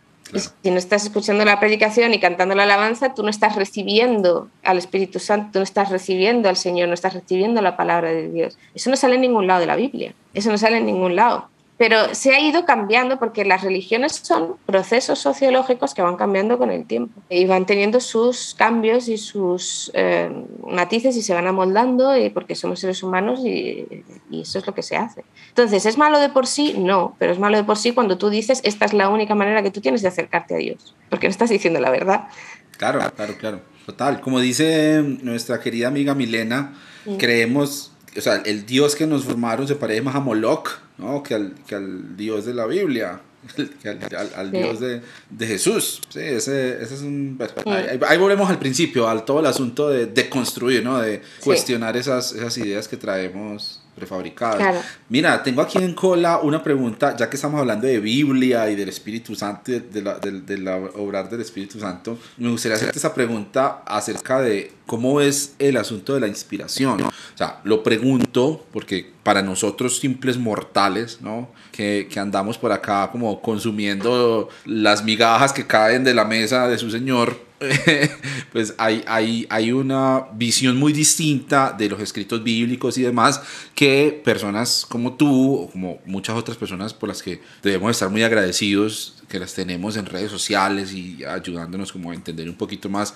cómo fue la composición de los textos, cómo fue todo el proceso de conformación de, de, del canon, por ejemplo, de la escritura sagrada, que para nosotros pues es inspiración divina y todo lo demás, porque para muchos pues sí, la Biblia cayó ahí pues en un paracaídas y se la encontraron en un concilio y dijeron, ay, gracias Dios por enviarnos tu palabra. Sí, pero ya, esa es una idea pues que, que, que está mandada a recoger hoy en día y frente a la cual pues mucha gente todavía se sigue enojando, pero ¿qué hacemos? Pues la Biblia se escribió así, pues no, no, no, no, no cayó del cielo. Eh, pero entonces quería preguntarte acerca de la idea de la inspiración. Hay un, hay un pasaje de Timoteo que habla de esa idea de la escritura inspirada por Dios. No sé qué. Para mí fue un shock completo encontrarme hace un tiempo con algunos autores que decían, no, mira, es que esto se puede leer diferente. Ahí no está hablando de la Biblia, primera rasgada de vestiduras.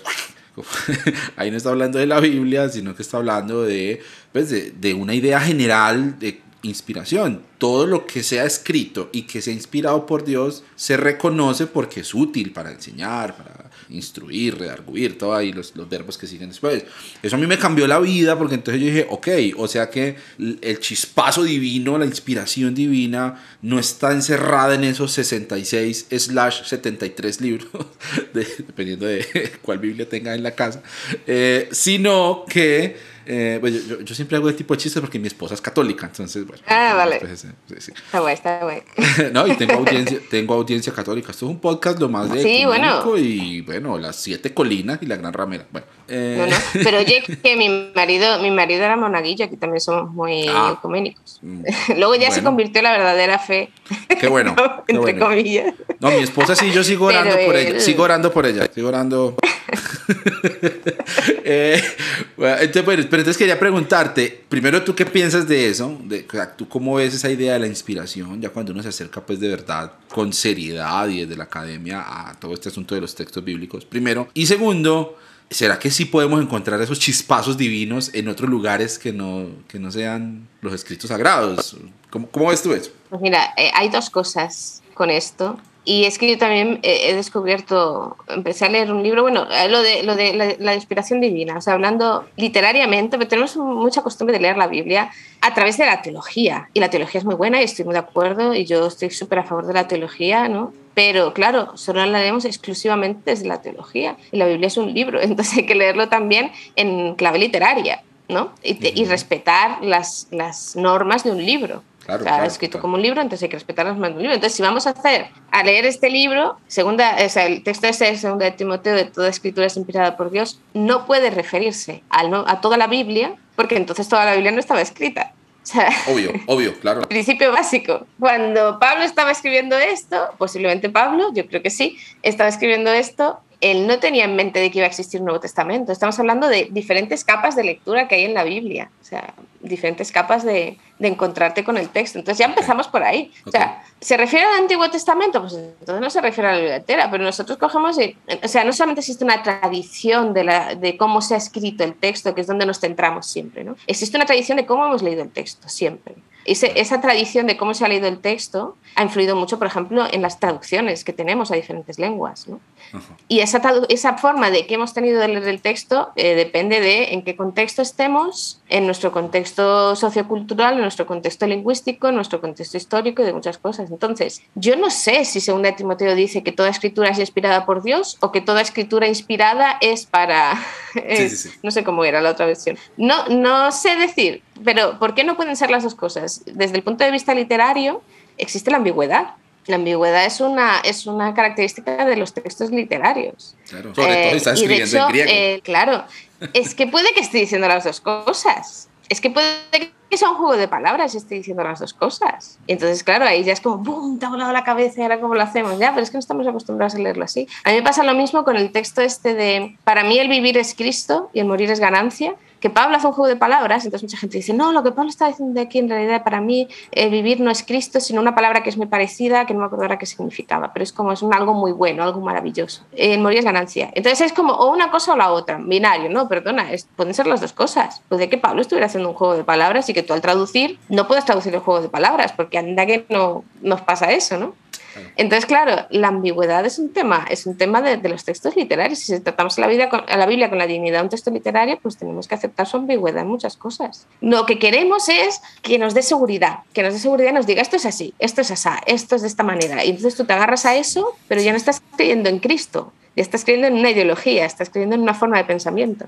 Y es muy humano el querer agarrarte a cosas y tener ideas claras y no está mal, pero lo que yo entiendo que la Biblia enseña es, puedes tener cierto grado de ambigüedad sin que eso te aparte de Dios. Y de hecho Dios, una de las características de Dios, desde el punto de vista teológico, es la paradoja de Dios, de eso se habla mucho. Dios es muy paradójico desde todas las características que tiene Dios, es que Él es muy paradójico. Él tiene cosas que para nosotros son o blanco o negro y Él es blanco y negro, ¿sabes? Mm, mm. Es como lo de, pero Jesús era divino o era humano. Vamos a ver, chiquillo, que son las dos cosas. Sin entrar a hablar de porcentajes, que eso acá salen con 100% y 100% lo otro. No, es, eso convive ahí, claro, claro, es, es la paradoja. Qué buen ejemplo. El lenguaje. Pero mira, estoy leyendo un libro que hemos empezado a leer una amiga y yo, que yo descubrí casi por casualidad. Mira, eh, es una preciosidad, pero es que solamente he leído en la primera página y me he quedado ya flipando, pero flipando de flipar en madrileño total, o sea, de flipar mazo, como decíamos aquí, o sea, de, espera, ¿qué es esto? Resulta que es un libro que es, eh, es La Pasión de las Santas Perpetua y Felicidad, que es el diario de una de las primeras cristianas, es uno de los primeros diarios de cristianos que hay. Eh, siglo II, en, en Túnez, si no me equivoco, en Cartago, sí el año 203 después de Cristo.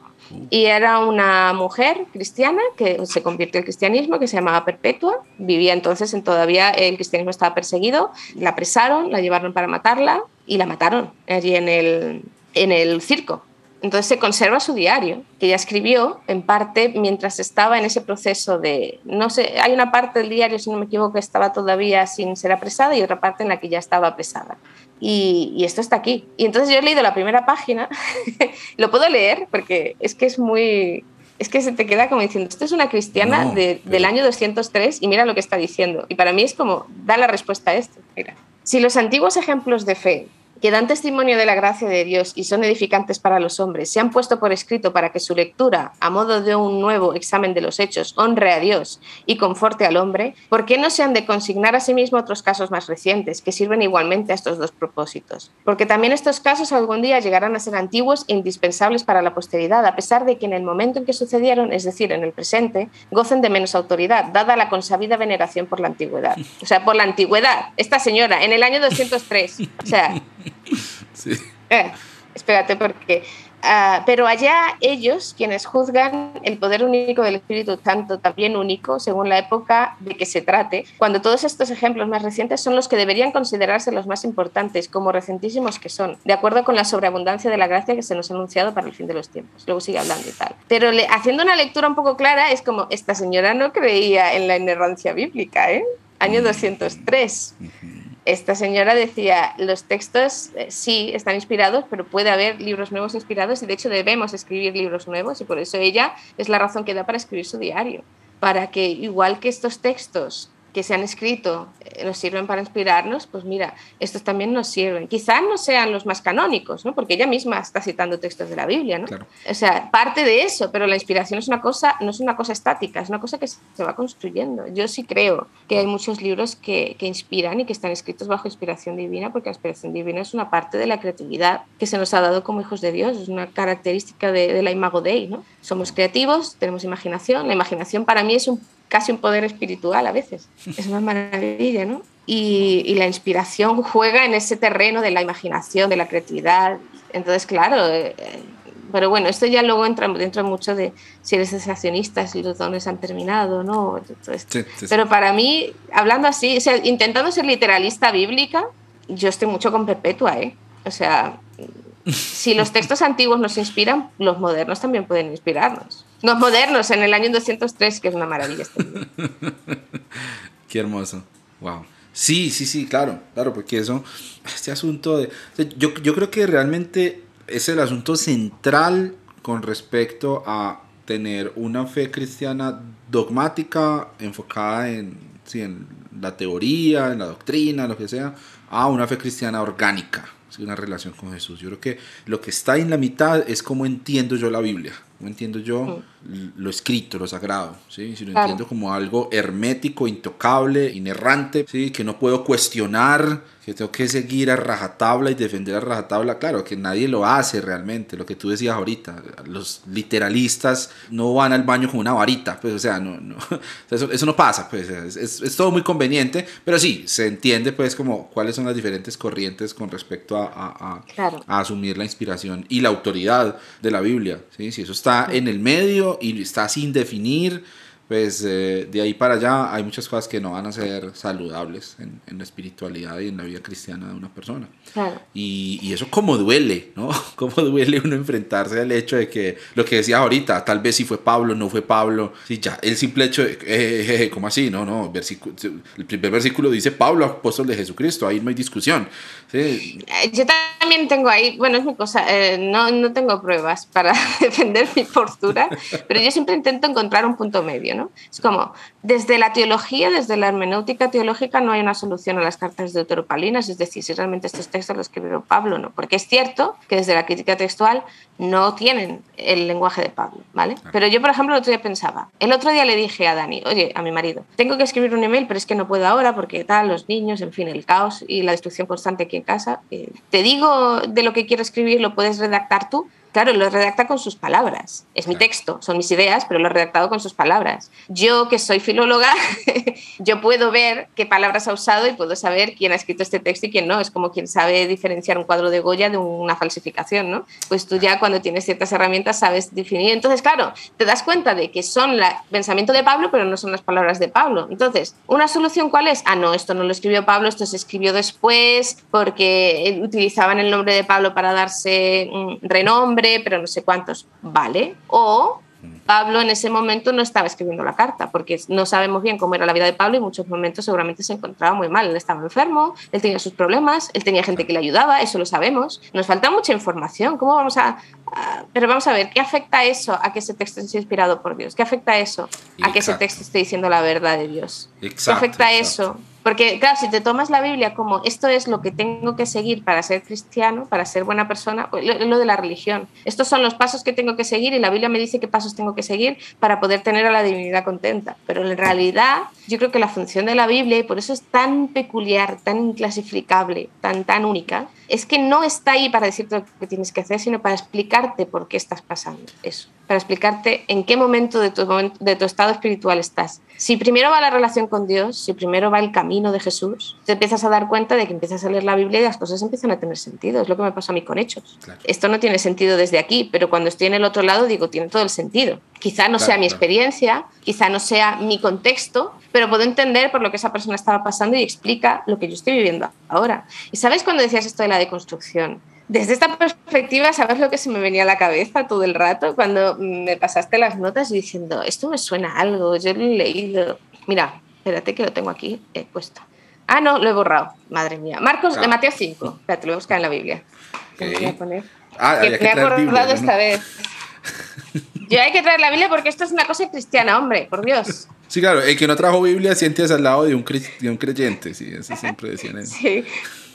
Bueno, pero en, en, Mateo 5, después de la bienaventuranza, hay toda una sección en la que Jesús empieza a decir, ¿Habéis, bueno, es que estoy leyendo la nueva versión internacional, no es la reina, la Santa Reina Valera, perdón, ¿vale? Bueno, Lo siento. Bueno, el Espíritu Santo puede usar también hasta esas cosas defectuosas. vale, pero eh, eh, hay, hay, como seis o siete pasajes y Jesús dice, habéis oído que se dijo tal, pero yo os digo. Y luego sigue, habéis oído que se dijo tal, pero yo os digo, eso es una deconstrucción, eso es una deconstrucción en, en, en términos modernos. No está negando la palabra, la está explicando en su contexto, la está explicando de verdad, está diciendo a los que habían tomado esa palabra para convertirla en una religión y desvirtuar su verdadera intención, vale, vosotros lo entendéis así, pero yo os digo, entendedlo de esta manera. No está tocando el texto. Claro. Eso es lo maravilloso y eso es lo que yo creo que mucha gente estamos viviendo y yo creo que por eso esto es un movimiento que viene de Dios y que es el propio Espíritu Santo el que nos está inspirando a hacer esto. No es, si en realidad lo que queremos es hacer caso a la Biblia, pero bien. o sea, yo es lo que digo, yo estoy intentando ser literalista de verdad, o sea, de tomármela en serio. Y cuando empiezas a hacerlo, entonces te das cuenta de que hay cosas por las que no puedes pasar. No puedes pasar por ciertos trámites, no puedes pasar por ciertos rituales, por ciertas creencias. Pues lo que tú dices, si yo quiero ser literalista no puedo defender eh, la agresividad política, no puedo defender la falta de justicia social. Lo siento, no puedo. Respeto que el otro quiera hacerlo porque intento vivir el amor de Cristo, pero tampoco no voy a apoyarlo.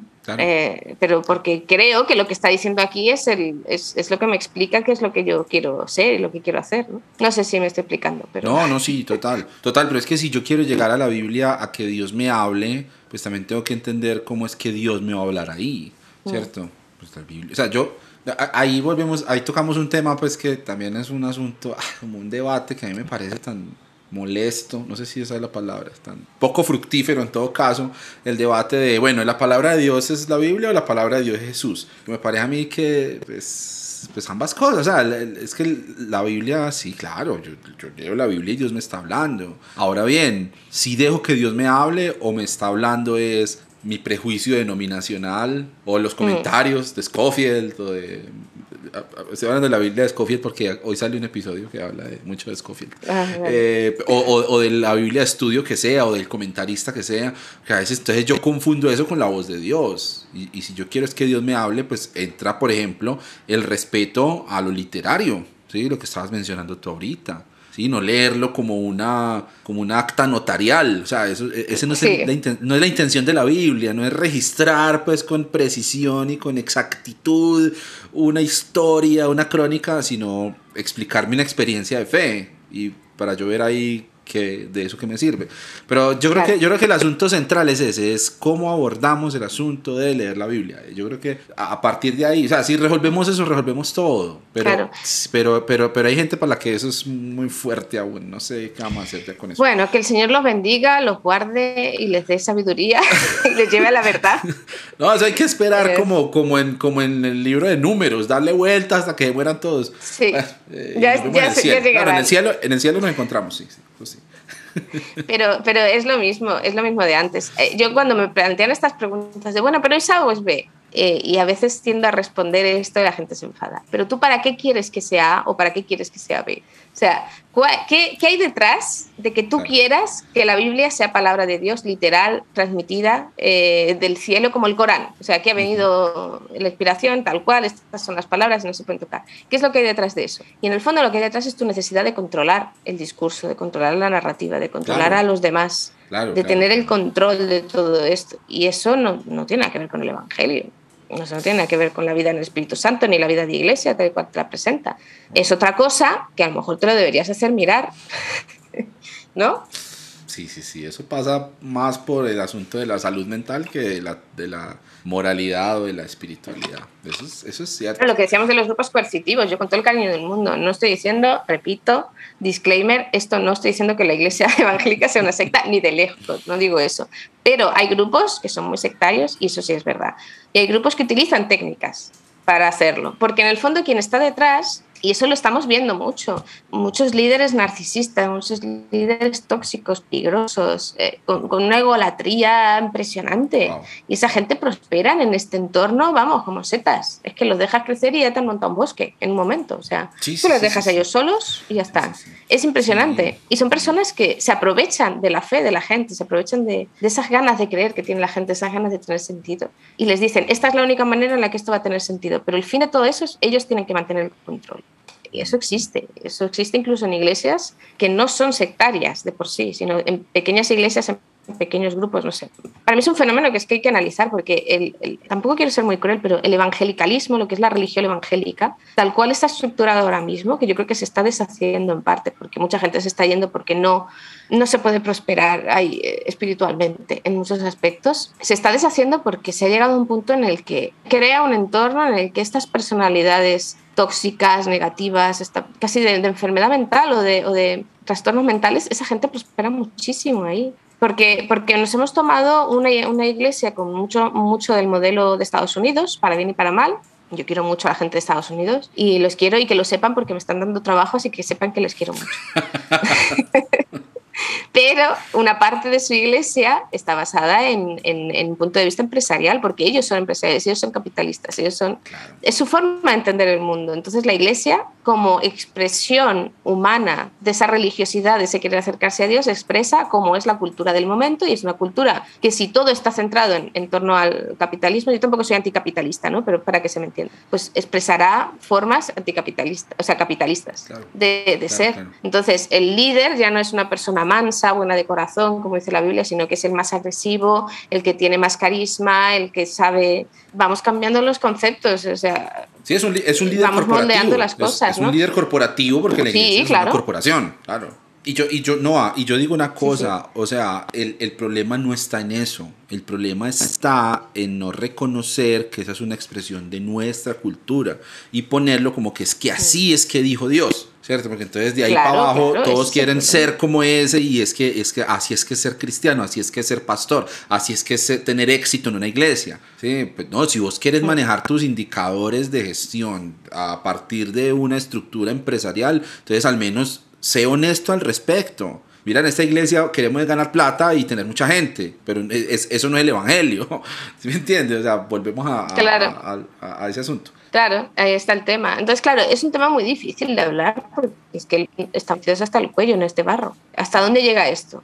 A mí lo que me llama la atención es que hay muchísima gente saliendo de esos entornos, como tú, como muchísimos otros. Gente que entiende que lo que les ha tocado, lo que les ha transformado es leer la Biblia, encontrarse con el Dios de la Biblia, encontrarse con el Jesús del que te habla la Biblia. Sea o no sea palabra de Dios, en ese contexto da absolutamente igual. O sea, palabra de Dios literal, porque lo importante es eh, haberte encontrado con él y que eso te está empezando a transformar, eso te está empezando a cambiar a ti, está empezando a cambiar tu forma de pensar, porque eso es lo que dice la Biblia que ocurre. El Espíritu Santo llega y hace morada en ti y entonces tú empiezas a vivir tu vida eh, y Dios empieza a vivir su vida a través de ti y entonces las cosas cambian. Y claro, lo han recibido en las iglesias, pero se dan cuenta de que no, no concuerda, no concuerda. Y ahí es donde yo creo que mucha gente es... Hay, yo creo que hay como dos partes, los que están yendo los que se están yendo, los que dicen, mira, no me siento cómoda en esto, eh, y están en ese proceso y se sienten un poco perdidos porque, claro, si les han dicho toda su vida que toda su relación con Dios es a través de estas iglesias, pues claro, se van de la iglesia y creen que van a perder la relación con Dios. Y están los que doblan la apuesta. Pues ahora lo vamos a hacer todavía más. Vamos a ser todavía más en esto, ¿no? Y lo que hay que hacer es volver a, lo antiguo y tenemos que ser todavía más agresivos y tenemos que ser todavía más, insistir más en esto porque esta es la verdadera iglesia y quien no se somete a esto, entonces es que no está con Dios, ¿no? Entonces está, se está creando ahí esa dicotomía y, y bueno, pues ya se verá dónde está. Tampoco quiero sonar aquí muy fatalista, muy apocalíptica. No, pues amanecer Pero estamos en eso. Amanecer ahí. Sí. yo de mi parte estoy muy feliz así, ¿sabes? O sea, no sé cómo estarán los demás, pero yo estoy muy feliz así. Así que, bueno, pues nada. El problema no es tanto uno estar feliz, el problema es la gente que no soporta ver feliz a otros. Es, bueno, ya es ahí una, mm. una conversación muy distinta. No, mira, quiero hacerte una última pregunta para ya no quitarte mucho más tiempo. Ah, sí, estoy aquí muy a gusto, seguimos si quieres. Nada. No, yo aquí, yo, yo también, yo también. Pasa que también me da, me da pena con la gente pues, que nos escucha porque normalmente hay gente que madruga, ¿cierto? Entonces, ah, vale. Eh, no, pero estoy disfrutando mucho de esto. Mira, te voy a contar una cosa. Hace, hace unos días vi, eh, creo que fue en tu blog, vi un, un, un escrito que tienes hablando acerca de una, un asunto de traducción del Salmo 23, ¿no? Mm.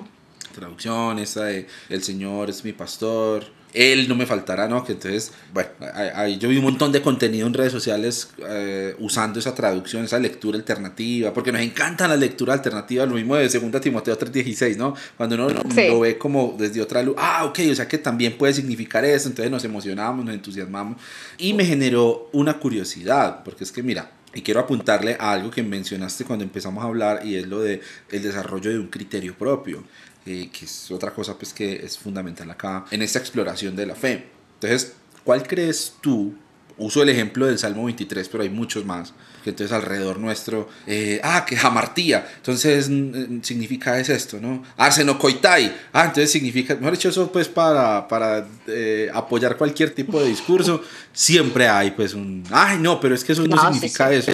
Ah, entonces, ¿cómo crees tú como traductora, desde tu visión de, desde la filología y todo lo demás, ¿cómo crees tú que podemos, los que eh, dependemos de lo que nos dicen, para crearnos un criterio propio al respecto? O sea, no, no estar saltando de una burbuja a otra, ¿sí? Creerme a ciegas lo que dicen todos los eh, fundas, a creerme a ciegas todo lo que dicen los progres. Estoy aquí usando pues a propósito esa, esas etiquetas, ¿cierto? Que me parecen un poco molestas, pero para que, se, para que se entienda hacia dónde va mi pregunta. ¿Cómo lo ves tú? Eh, a ver, claro, yo, yo no, no sé, a mí me cuesta un poco, porque yo soy muy de perderme ahí en la filología. Ah, mira esta palabra, mira este verbo viene de esta raíz y esta raíz está relacionada con no sé qué. Yo me puedo pasar ahí días. ¿eh? ¿eh? entonces no soy muy de fiar yo. Pero yo creo que lo primero es, hay que fiarse de las traducciones que hay, las que están hechas. Si puedes leer varias traducciones, pues bueno, vale, pues mejor, ¿no? Porque así ves las diferencias, ves cuáles son los criterios y todo esto. Pero hay que fiarse de que las traducciones que hay, excepto contadas cosas, excepto contados casos, no te pongas a leer el libro del mormón, por favor, no es muy fiable. Eh, no. O sea, si lo quieres leer, léelo, pues ah, como. Sí, eso, eso. léelo, pero no lo creas. Sí, sí, pero no lo tomes como referencia, pero me refiero a, las, a las traducciones que hay de la Biblia en español, que son las que solemos conocer. Yo creo que son muy fiables. Tendrán sus cosas, pero son fiables, ¿no? Eh, y yo creo que además tienen ese. Pero bueno, eh, el traductor es el que es desde su punto de vista el traductor es el que es desde su momento histórico, entonces también va a influir en eso. Entonces es lo que decía antes de no solamente cuestionar la manera en la que ese texto está escrito como si esa fuera la única verdad, sino la manera en la que tú lees el texto. Es lo que me pasa a mí con lo de eh, eh, ¿Qué texto de Corintios es en el que dice que el hombre es la cabeza de la mujer? Es que, bueno, ese texto, ¿no? 11, El hombre es la cabeza de la mujer, no sé cuánto, sí, primera de Corintios es, ¿no? Y todo el mundo, bueno, pero ¿qué significa cabeza exactamente? No sé qué. Pero yo a veces digo, bueno, pero si tú lo miras desde la perspectiva de el, el, que lo lee, la recepción del que lo lee, tú puedes hacer una lectura diferente sin necesidad de forzar el texto. O sea, sin tener que tocar ese texto, sin tener que averiguar qué está diciendo exactamente qué significa cabeza, tú puedes entender, jope, en el momento en el que Pablo está hablando de esto, las mujeres no tenían ninguna seguridad social, no tenían casi ni, ni em, ¿cómo decirlo? Su, su validez jurídica como personas pertenecía a su marido. Él no está haciendo una, un, o sea, una normativa universal, él está haciendo una analogía. Si lo miramos desde el punto de vista literario, se puede leer así. Entonces, si lo lees así, pues ya no tienes ese peso de tengo que obedecerlo porque el hombre es mi cabeza, mm, pero en otros sitios no lo dice. Aquí realmente quiere decir eso, no sé si se, si se me entiende, ¿no? Tú como lector puedes decir, bueno, pero eh, a lo mejor se está refiriendo a algo. Y en otros momentos, si entendemos, las analogías, ¿no? por ejemplo, las comparaciones, las metáforas, pues esto Jesús lo hace mucho, por ejemplo, ¿no? Cuando Jesús dice que te cortes la mano, todo el mundo entiende que no lo está diciendo literalmente. Y cuando vemos que alguien se ha tomado eso literalmente, decimos, este hombre no está de la cabeza. Eh, y entonces nos sirve un poco de, porque todo el mundo sabe que eso no es literal, ¿no? Entonces, ¿por qué si es literal unas cosas pero no es literal en otras? Y volvemos a la intención del lector. ¿Para qué quieres que eso sea literal? Por lo que te digo, yo vengo de un trasfondo en el que había igualdad y era, era un entorno igualitario, en el que hombres y mujeres servían en la iglesia dependiendo, pues dependiendo de los dones que se les reconocían, ¿no? Y no ha pasado nada, nadie se ido al infierno, no hemos salido mal, no hemos salido tarados ni por nada. Ahora, por ahora. Eh, por ahora. Hay, hay, quien pensara lo contrario, pero yo no sé, que estamos bien. ¿no? Pero eso dependía de una lectura no tanto de lo que el texto quería decir, sino de cómo lo has leído tú. Y yo creo que es tan claro. importante centrarte en, en, sí, o sea, es muy bueno tener buenos comentarios de texto, buenos diccionarios y basarte en la obra de los demás. Yo tengo mi diccionario de hebreo, es como mi, mi tercer hijo, sinceramente. O sea, le quiero con locura, o sea, es como, tengo un diccionario de hebreo, de hebreo bíblico que lo conseguí al principio de la carrera y ese vamos, o sea, eso está aquí cuidado, bendecido, o sea, que no le pase nada, que no se doble, ¿no? Porque, y yo me encanta que hubiese gente que ha dedicado tanto tiempo a entender estos textos y que me pase esa información, me parece una preciosidad. Claro. Eh, es algo también digno de mencionar, es maravilloso, pues, pues en la medida en la que podamos, acerquémonos a, a a esos comentarios, pero también con esa crítica de cómo estoy leyendo yo un texto y qué quiero obtener de él. Claro. Quiero obtener una justificación para que mmm, justifique lo que yo quiero creer, porque yo quiero obligar a la gente a creer algo. no sé cómo decirlo, ¿no? Sí, sí. Es que yo quiero que, que, las mujeres me hagan caso. Y yo soy aquí un señor, o sea, estoy aquí y las mujeres no me hacen caso. Pues yo quiero un versículo que diga que a mí me tienen que hacer caso sí o sí, porque si no se van al infierno. Pues entonces esa es tu, esa es tu lectura. Pero tú puedes hacer otra lectura perfectamente legítima y tú vas a tener el mismo margen, o sea, el mismo, el mismo marco eh, contextual, el mismo marco académico que te explica la misma palabra, pero depende mucho de la lectura que tú haces. No sé si me explico. Me pasó hace unos años que no debo decir esto, es verdad, no puedo hablar de esto, porque firmé un contrato de confidencialidad. No, ya, ya a esa altura del podcast ya no queda nadie, tranquila. Bueno, esto no lo he dicho yo. Voy a hablar de una persona que conozco, ¿vale? ¿En el eh, cuerpo o fuera no del cuerpo? No lo, no lo sé. No lo sabemos. Pero que trabajó en, en la Biblia MacArthur, en la edición de las notas, la traducción al español. Y esa persona, claro, siempre había dicho, oye, pues este señor le hace mucho caso, pues será que tenga razón. bueno, pues llego a las notas de ese texto de eh, Primera de Corintios, en el de la, sumisión de la mujer, básicamente, eh, y es una maravilla, porque eh, su análisis del texto era, tú estás leyendo este texto de Primera de Corintios que además está hablando de los dones espirituales, y MacArthur es cesacionista, o sea, que cree que los dones ya no existen. Y eso, pues no, eso hay que leerlo en su contexto. Lo de los dones, él dice, hay que leerlo en su contexto. Esto pertenece a un momento y tal, y te hace toda su explicación y toda su argumentación. Bueno, pues vale. Sí, sí, sí. Pero llega el versículo de la mujer se tiene que someter a no, esto es literal. Esto es literal y eterno para siempre. Universal, Digo, vamos a ver. MacArthur me estás. Señor MacArthur, o sea, tomes esto en serio. O sea, no puede ser, esto no puede ser. Yo pensaba que tenía una argumentación un poco más desarrollada. O sea, vamos a ver, ¿sabes? Pero ¿qué es lo que se quiere? Pues en ese es la lectura, no es tanto lo que dices, ¿no? Y eso, yo para mí es eso. Realmente no tengo una respuesta muy valiosa a esto, sino, mira, si uno realmente está leyendo la Biblia, acompaña del Espíritu Santo vas a leer unas cosas, cuando la lees sin la compañía del Espíritu Santo vas a leer otras. Claro. Porque es un texto que es rarísimo. Este texto no existe en otro momento ni en otro lugar. Pero te va a pasar con esto, te va a pasar con muchas cosas. Pero la Biblia es, es un texto rarísimo. O sea, eh, y hay ciertas partes del texto que entiendes solamente cuando tienes una intención espiritual honesta y genuina. Claro. Si tú la estás buscando para manipularla a tu favor, vas a, va, o sea, tú puedes usar cualquier versículo de la Biblia, o sea, tú puedes encontrar cualquier versículo para justificar lo que quieras. Y tenemos ejemplos a mansalva. Pero ahora, ¿tú qué quieres? ¿Tener el control de tu grupito, de tu iglesia, que la gente haga lo que tú digas, que las mujeres no hablen porque te molestan, porque dices que son unas mandonas y tú quieres disimular tu misoginia? Sí. Pues vas a encontrar versículos para hacerlas callar, claro que sí. Claro.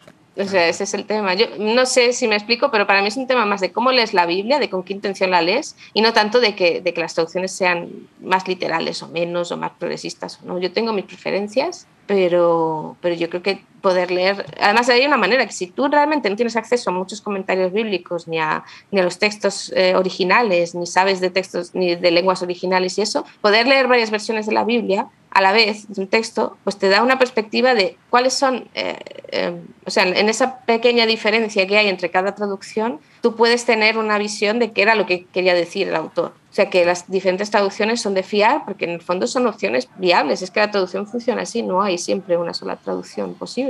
Es engañoso y es, no sé, por la gente que quiere que todo sea muy estático y muy así, pero es, es que no, es lo que hay.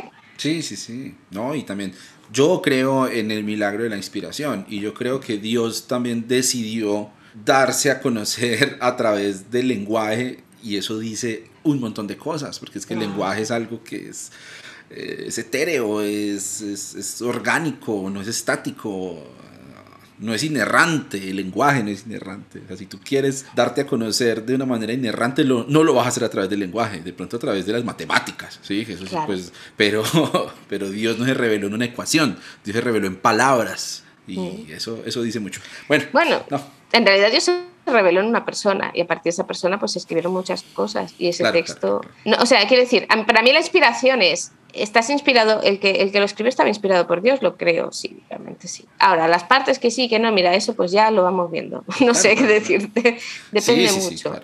Eh, pero también hay una inspiración para leer la Biblia, que eso es lo importante. Tú no puedes dejar solo, o sea, no, no, no eres una tabla rasa para recibir, tú recibes a través de, tu contexto también, ¿no? no sé bueno, yo, habría que ver qué tiene para decir John Locke al respecto, pero sí. Ah,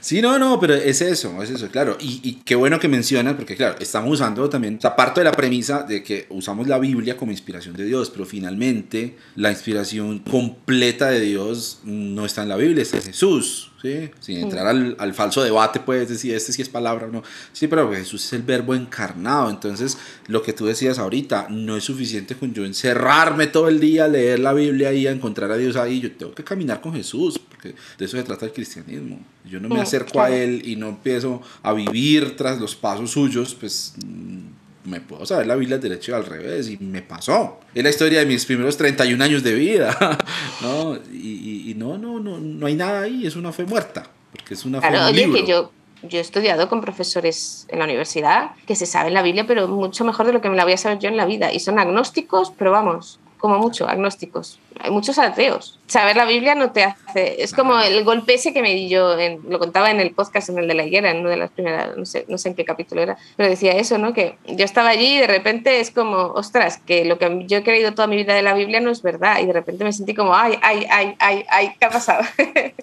y fue ese momento de lucidez de decir, vale, pero ¿tú en quién crees? O sea, ¿tú crees en la Biblia o estás creyendo en una persona? La persona es inmutable, la persona no va a cambiar. Además, es que a partir de ahí es donde todo toma sentido. Es como cuando tú, eh, hay, una, hay un tipo de, de, forma de leer la Biblia que es buscar a Cristo en toda la escritura. Eh, no sé cómo se llama eso. Eh, lo he estudiado, pero como eso me pasan los nombres, yo, los conceptos sí, pero los nombres, madre mía. Pero hay una forma teológica que, que, te explican y además que dicen siempre que es la forma más sana de leer la Biblia, que es decir, tú lees a partir de Cristo. Mentalmente tú tienes a Cristo en la mente. Entonces empiezas, ya sea que es el Antiguo Testamento o el Nuevo, tú empiezas a ver de qué manera todo dirige a Cristo. Y entonces toda la Biblia tiene sentido. De una manera muy orgánica, no de una manera forzada porque sigue siendo un libro, está hecho sí, en partes, sí, además. Sí, no, respetando, y, o sea, como, ni siquiera hablemos de hermenéutica, como, como unidad narrativa, ¿no? Sí, sí, sí, sí, claro. claro.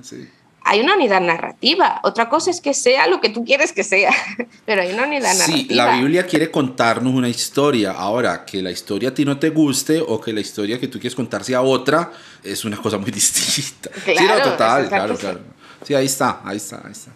Qué bello, qué bello eso, ¿no? Ojalá que, bueno, yo vivo muy agradecido con personas como tú que han dedicado tiempo y sacrificio a, a, a estudiar y a obtener herramientas que nosotros también podemos usar desde, desde los niveles en los que estamos. Yo, bueno, yo no, yo, yo, yo, yo, de esas cosas no sé, pero escucho a ti, escucho a personas que sí saben, entonces eso me ayuda a formar mi propio criterio, pero finalmente el objetivo hacia el que debería conducir eso y todo lo que hacemos, estos esfuerzos desde la filología, desde las ciencias bíblicas, desde la teología, no es decirte lo que vos tenés que pensar.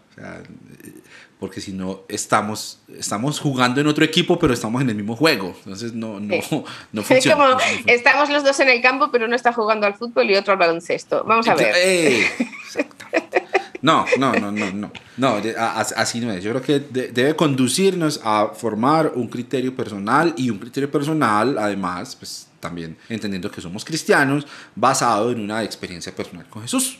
Claro. Punto. para, ahí está. para mí lo más bonito, sí, sí. Para mí lo más bonito de, este viaje, de este viaje es eso, es decir, oye, yo no tengo por qué renunciar a mi fe que resulta que esto no, no, se cae, esto sigue teniendo sentido. Claro. Y, a mí, y yo estoy muy feliz de esa parte de mi vida, ¿no? De, de, ser, de estar con Dios.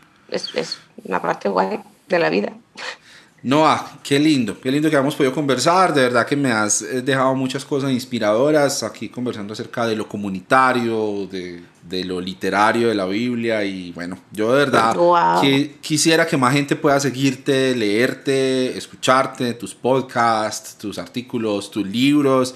Entonces, a toda la gente que llegó hasta acá, primero que todo, despierten, por favor. Segundo, sí, sí, porque es como eh, lo que estoy pensando, madre mía, pero de cuántas cosas hemos hablado y siguen aquí. Espero que algunos no, sigan. No, la gente escucha. Y es lo lindo del podcast, además, y es que tú puedes dejarlo donde está y continuar escuchándolo después. O sea, no requiere como ese nivel de atención de ver, no sé, un documental, un video en YouTube. Entonces, e, e, eso es lindo. Y, y me sorprendo, me sorprendo que hay gente que viene y me comenta cosas que dijimos, no sé, en, a la hora y 20 del episodio. Y yo, wow, o sea, sí, sí llegaron hasta allá.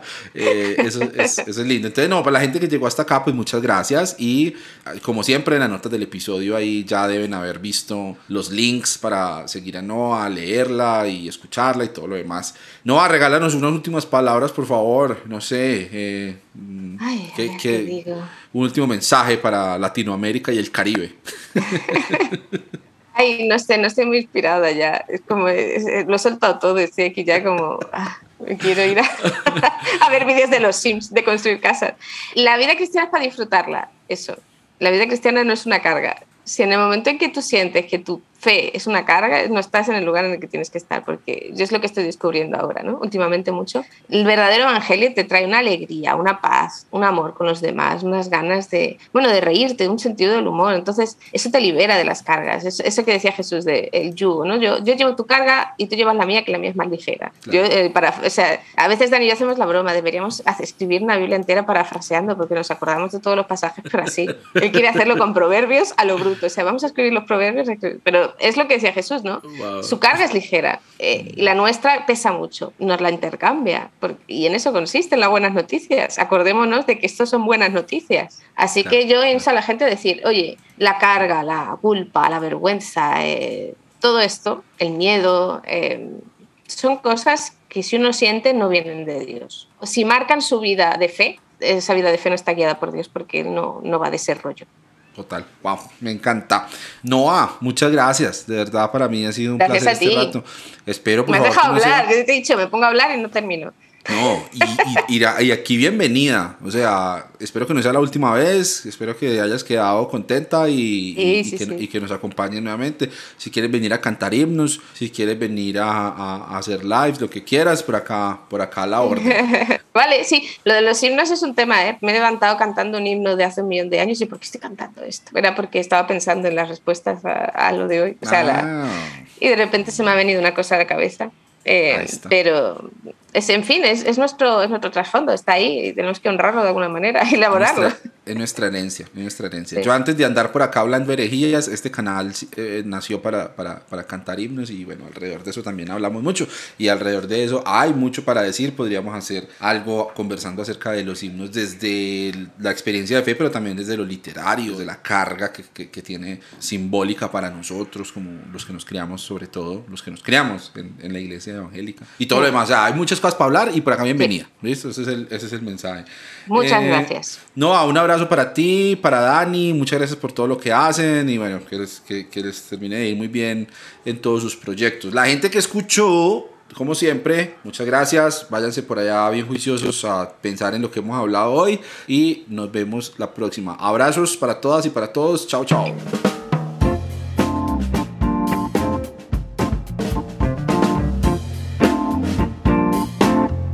Tu, tu, trum, tu, trum, y se pone la musiquita y bueno.